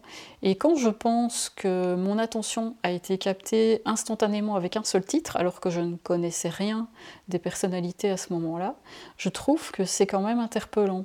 Et d'ailleurs, pour tous les artistes que je vous présente maintenant, c'est la même chose. Je ne connaissais pas leur type de personnalité au moment où j'ai accroché et euh, l'analyse est venue a posteriori. Euh, donc voilà, Shannon White, en tout cas, si vous aimez l'intensité à l'état brut sur scène. En fait, c'est un mélange d'intensité brute et de fragilité aussi. Alors la deuxième que je vais vous présenter, elle s'appelle Diamanda Galas. Alors attention, ici on arrive vraiment dans les profondeurs extrêmes de NI. Diamanda Galas, c'est ouais, une sorte de diva sortie euh, tout droit des flammes de l'enfer. Son image, hein, déjà, est, très dark, toujours vêtue de noir, des longs cheveux noirs, un regard noir, un, maquillage très voyant, très criard, et euh, euh, qui est en fait son image de scène, hein, parce que pour l'avoir déjà vue au naturel, c'est tout à fait différent. Donc oui, Diamanda Galas, c'est quelqu'un d'extrême, et son œuvre est extrême aussi. Par exemple, elle a poussé ses compétences vocales très très loin. Sa voix peut couvrir euh, trois octaves et demi. Je ne vais pas partir dans, dans, les explications théoriques ici, mais euh, bah voilà, c'est une compétence rare. Elle chante dans plein de langues différentes et son instrument, c'est un imposant piano à queue. Et là aussi, elle a développé des, des compétences impressionnantes. Euh, son œuvre, c'est en fait, c'est très expérimental, c'est avant-gardiste. Elle fait plein de trucs flippants avec sa voix, des hurlements, des sons bizarres euh, qui semblent même pas être humains. Euh, elle passe des très graves aux très aigus. C'est provocateur. je veux dire, ceux qui regardent ça au premier degré vont, surtout voir une espèce de folle furieuse sataniste. Mais voilà, elle est complètement dans une démarche vraiment hors norme. Euh, et puis euh, c'est très engagé aussi, c'est très militant parce que euh, voilà, dans son histoire, elle a, son frère qui est décédé du sida dans les années 80 et donc elle s'est beaucoup impliquée pour la cause des homosexuels. Elle a pris position contre l'attitude de l'Église catholique vis-à-vis de l'épidémie du sida. Et d'ailleurs, elle a même enregistré un album euh, dans une église pour ça. euh, voilà. Il doit y avoir de bons acoustiques euh, en plus. ouais, ouais, d'ailleurs. Ouais. Alors, les spectacles de Diamanda Galas sont devenus très rares parce que bah, elle a aujourd'hui 65 ans. Mais je peux témoigner et vous dire que un concert de Diamanda Galas, on n'en ressort pas indemne. C'est d'une profondeur, d'une rigueur et d'une noirceur que mon intuition introvertie euh, kiffe à mort. Et euh, je pense que c'est le premier, premier concert de ma vie où j'ai pleuré, tellement je me suis pris euh, une déflagration à l'intérieur. ah oui, Diamanda Galas, c'est INTJ. Et d'après ce qu'on sait de sa vie privée, c'est quelqu'un de très solitaire qui vit dans sa grotte, tout concorde. Euh, son univers, évidemment, voilà, vous l'avez bien compris, ça convient pas à tout le monde, hein, loin de là. Donc euh, c'est pour vous si vous êtes attiré par des trucs entiers où la personne y va à fond. Voilà. Alors maintenant, je veux aussi vous présenter un groupe avant-gardiste allemand. Et là, je vais me risquer à prononcer le nom, pardon pour l'accent, si vous parlez allemand, excusez-moi. Donc ça s'appelle Ein Stürzenden Neubauten. Voilà, quelque chose comme ça. Ça a l'air pas trop mal. Merci. Euh, euh, ils font de la musique industrielle, donc c'est-à-dire qu'ils utilisent des outils, par exemple des tronçonneuses, euh, ou pas mal d'objets de, récup, des bouteilles en plastique, des caddies de supermarché où ils ont frappé dessus avec des, des barres en métal, des instruments de musique qui sont bidouillés, des tournées. Euh, encore une fois, c'est vraiment en concert hein, que vous pouvez vraiment réaliser l'ampleur du phénomène. Ils chantent en allemand et parfois en d'autres langues. Euh, les textes semblent très travaillés, mais malheureusement, mon allemand est, trop rudimentaire pour que je puisse en profiter pleinement. Et euh, à la tête de ce groupe, il y a le très charismatique Blixa Bargeld, donc, qui est un personnage bien ancré, qui impose une sorte d'autorité naturelle, d'apparence froide, mais avec un humour subtil et, et pince sans rire. Euh, donc on, on voit qu'il mène le projet sans concession, c'est vraiment euh, le chef d'orchestre, on sent bien qu'il est venu avec sa vision pour le groupe. C'est un peu comme euh, Diamant Nagalas, il a aussi cette intransigeance et, euh, et cette rigueur, que ce soit avec ses collaborateurs, mais aussi avec le public, parce que, par exemple, il y a un titre qui s'appelle Silence is Sexy, donc ça, parle du silence, ça joue beaucoup sur les instants de silence, Et donc à ce moment-là, ne soyez pas la, personne du public qui tousse pendant, pendant, un moment de silence, parce que vous, risquez de subir les foudres de Blixa Bargold, qui est d'ailleurs INTJ, hein, lui aussi. voilà, alors là je viens de vous le décrire tel qu'il est maintenant, très posé, mais quand le groupe a commencé, il ressemblait plus à une sorte de euh, punk, anarchiste, euh, malingre et, complètement incontrôlable. Donc euh, voilà, je m'y risque une seconde fois. Ein Stürzende Neubauten, si vous aimez les expérimentations sonores et l'allemand. Alors aujourd'hui, je vais vous présenter un nouvel animé japonais mhm. qui s'appelle Violet Evergarden, qui comporte 14 épisodes et deux films, dont un qui n'est pas encore dispo, je crois. Enfin, Donc l'ensemble est trouvable sur Netflix. Et donc, c'est un animé euh, qui prend place dans un univers euh, fictif, mais qui est inspiré de l'Europe du début du XXe siècle, en gros. Mm. Et en gros, c'est un, pays où une longue guerre vient de se terminer. Et euh, on suit l'héroïne, Violette, qui est une ex-enfant soldat, qui est en fait renvoyée à une vie normale après avoir participé à cette guerre. Mm. Euh, sauf que le problème de Violette, c'est qu'elle n'a jamais eu de vie normale et du coup, elle n'a jamais appris à sociabiliser et à, s'ouvrir à ses émotions et à être en lien avec les gens. Donc, euh, elle se comporte un petit peu comme une autiste Asperger en plus d'avoir des réflexes de, de soldat. Et un autre problème qu'elle a, c'est que pendant sa dernière bataille, elle a été séparée du major pour lequel elle travaillait et euh, elle était très très liée à ce dernier, c'était un petit peu son, père de substitution. En fait, elle sait pas du tout ce qu'il est devenu et personne ne le sait vraiment apparemment. Et du coup, euh, elle est complètement dévastée par ça et ça l'obsède et elle veut absolument euh, le retrouver. Et donc, à partir de ce contexte-là, elle va être adoptée par une famille après la guerre, la famille Evergarden et ils vont essayer de la réintégrer en société malgré ses réticences et le fait qu'elle n'arrive pas à, sortir de la guerre en fait dans sa tête parce qu'elle a jamais connu que ça. Mhm. Et donc ils vont l'envoyer travailler à la poste du coin. Et en fait, elle, va elle, exerce un métier qui serait aujourd'hui celui d'écrivain public. En gros, ce qu'elle fait, c'est que ses clients viennent la voir parce que beaucoup de gens ne savent pas bien, ne savent pas bien écrire en fait dans, dans l'univers où elle vit. Et donc son boulot, ça va être de retranscrire les émotions et les pensées des gens euh, par l'écriture, euh, notamment à travers des lettres, mais ça peut être beaucoup de choses. Elle va se retrouver au, se retrouver au chevet d'artistes qui n'ont plus d'inspiration ou de, de, gens qui veulent écrire des lettres d'amour mais qui savent pas trop comment faire. Enfin, beaucoup de beaucoup de situations différentes. Et en fait, au début, elle a beaucoup de mal avec ce travail parce que si euh, elle est très douée sur le plan technique, elle n'a pas de mal pour taper à la machine à écrire, pour trouver comment bien formuler mais elle y connaît absolument rien en émotions humaines. Mm. Et donc, du coup, elle a une façon très, très mécanique euh, et, euh, et pas subtile de retranscrire les choses. Et du coup, elle décide euh, de, continuer à exercer ce métier malgré tout pour, en fait, en apprendre plus sur les gens et sur ses propres émotions surtout. Et en fait, elle veut, utiliser ce métier pour explorer ce qu'elle ressent par rapport au, au, major pour lequel elle travaillait et essayer aussi d'accepter le fait que peut-être elle le reverra jamais et ce genre de choses. Et donc voilà, on va suivre ses péripéties et comment elle évolue dans son métier et euh, les gens qu'elle rencontre et ce que lui apportent euh, toutes ces rencontres. Et en fait, euh, Violette Evergarden, c'est un des plus beaux animés que je connais, en fait, autant au niveau graphisme qu'au niveau musical et aussi au niveau émotionnel. Euh, c'est très très mélodramatique. Alors moi d'habitude le mélodramatique je n'aime pas du tout ça. Mhm. Pour précision, je trouve ça ennuyeux. Enfin, quand il arrive plein de malheur à un personnage ou que l'ambiance est trop triste et tout, voilà, je, me fais chier quoi, franchement. Mais là j'ai vraiment beaucoup accroché. Euh, il y a même un épisode où j'ai pleuré comme une madeleine devant, alors que d'habitude, c'est vraiment très très rare que ça m'arrive. Vraiment, j'étais extrêmement touchée par ce qui se passait. Mhm. Et euh, pour peu qu'on ait une certaine sensibilité artistique et qu'on s'intéresse euh, à l'écriture ou à l'expression émotionnelle, euh, je pense que c'est un, animé qui peut plaire à vraiment beaucoup de gens.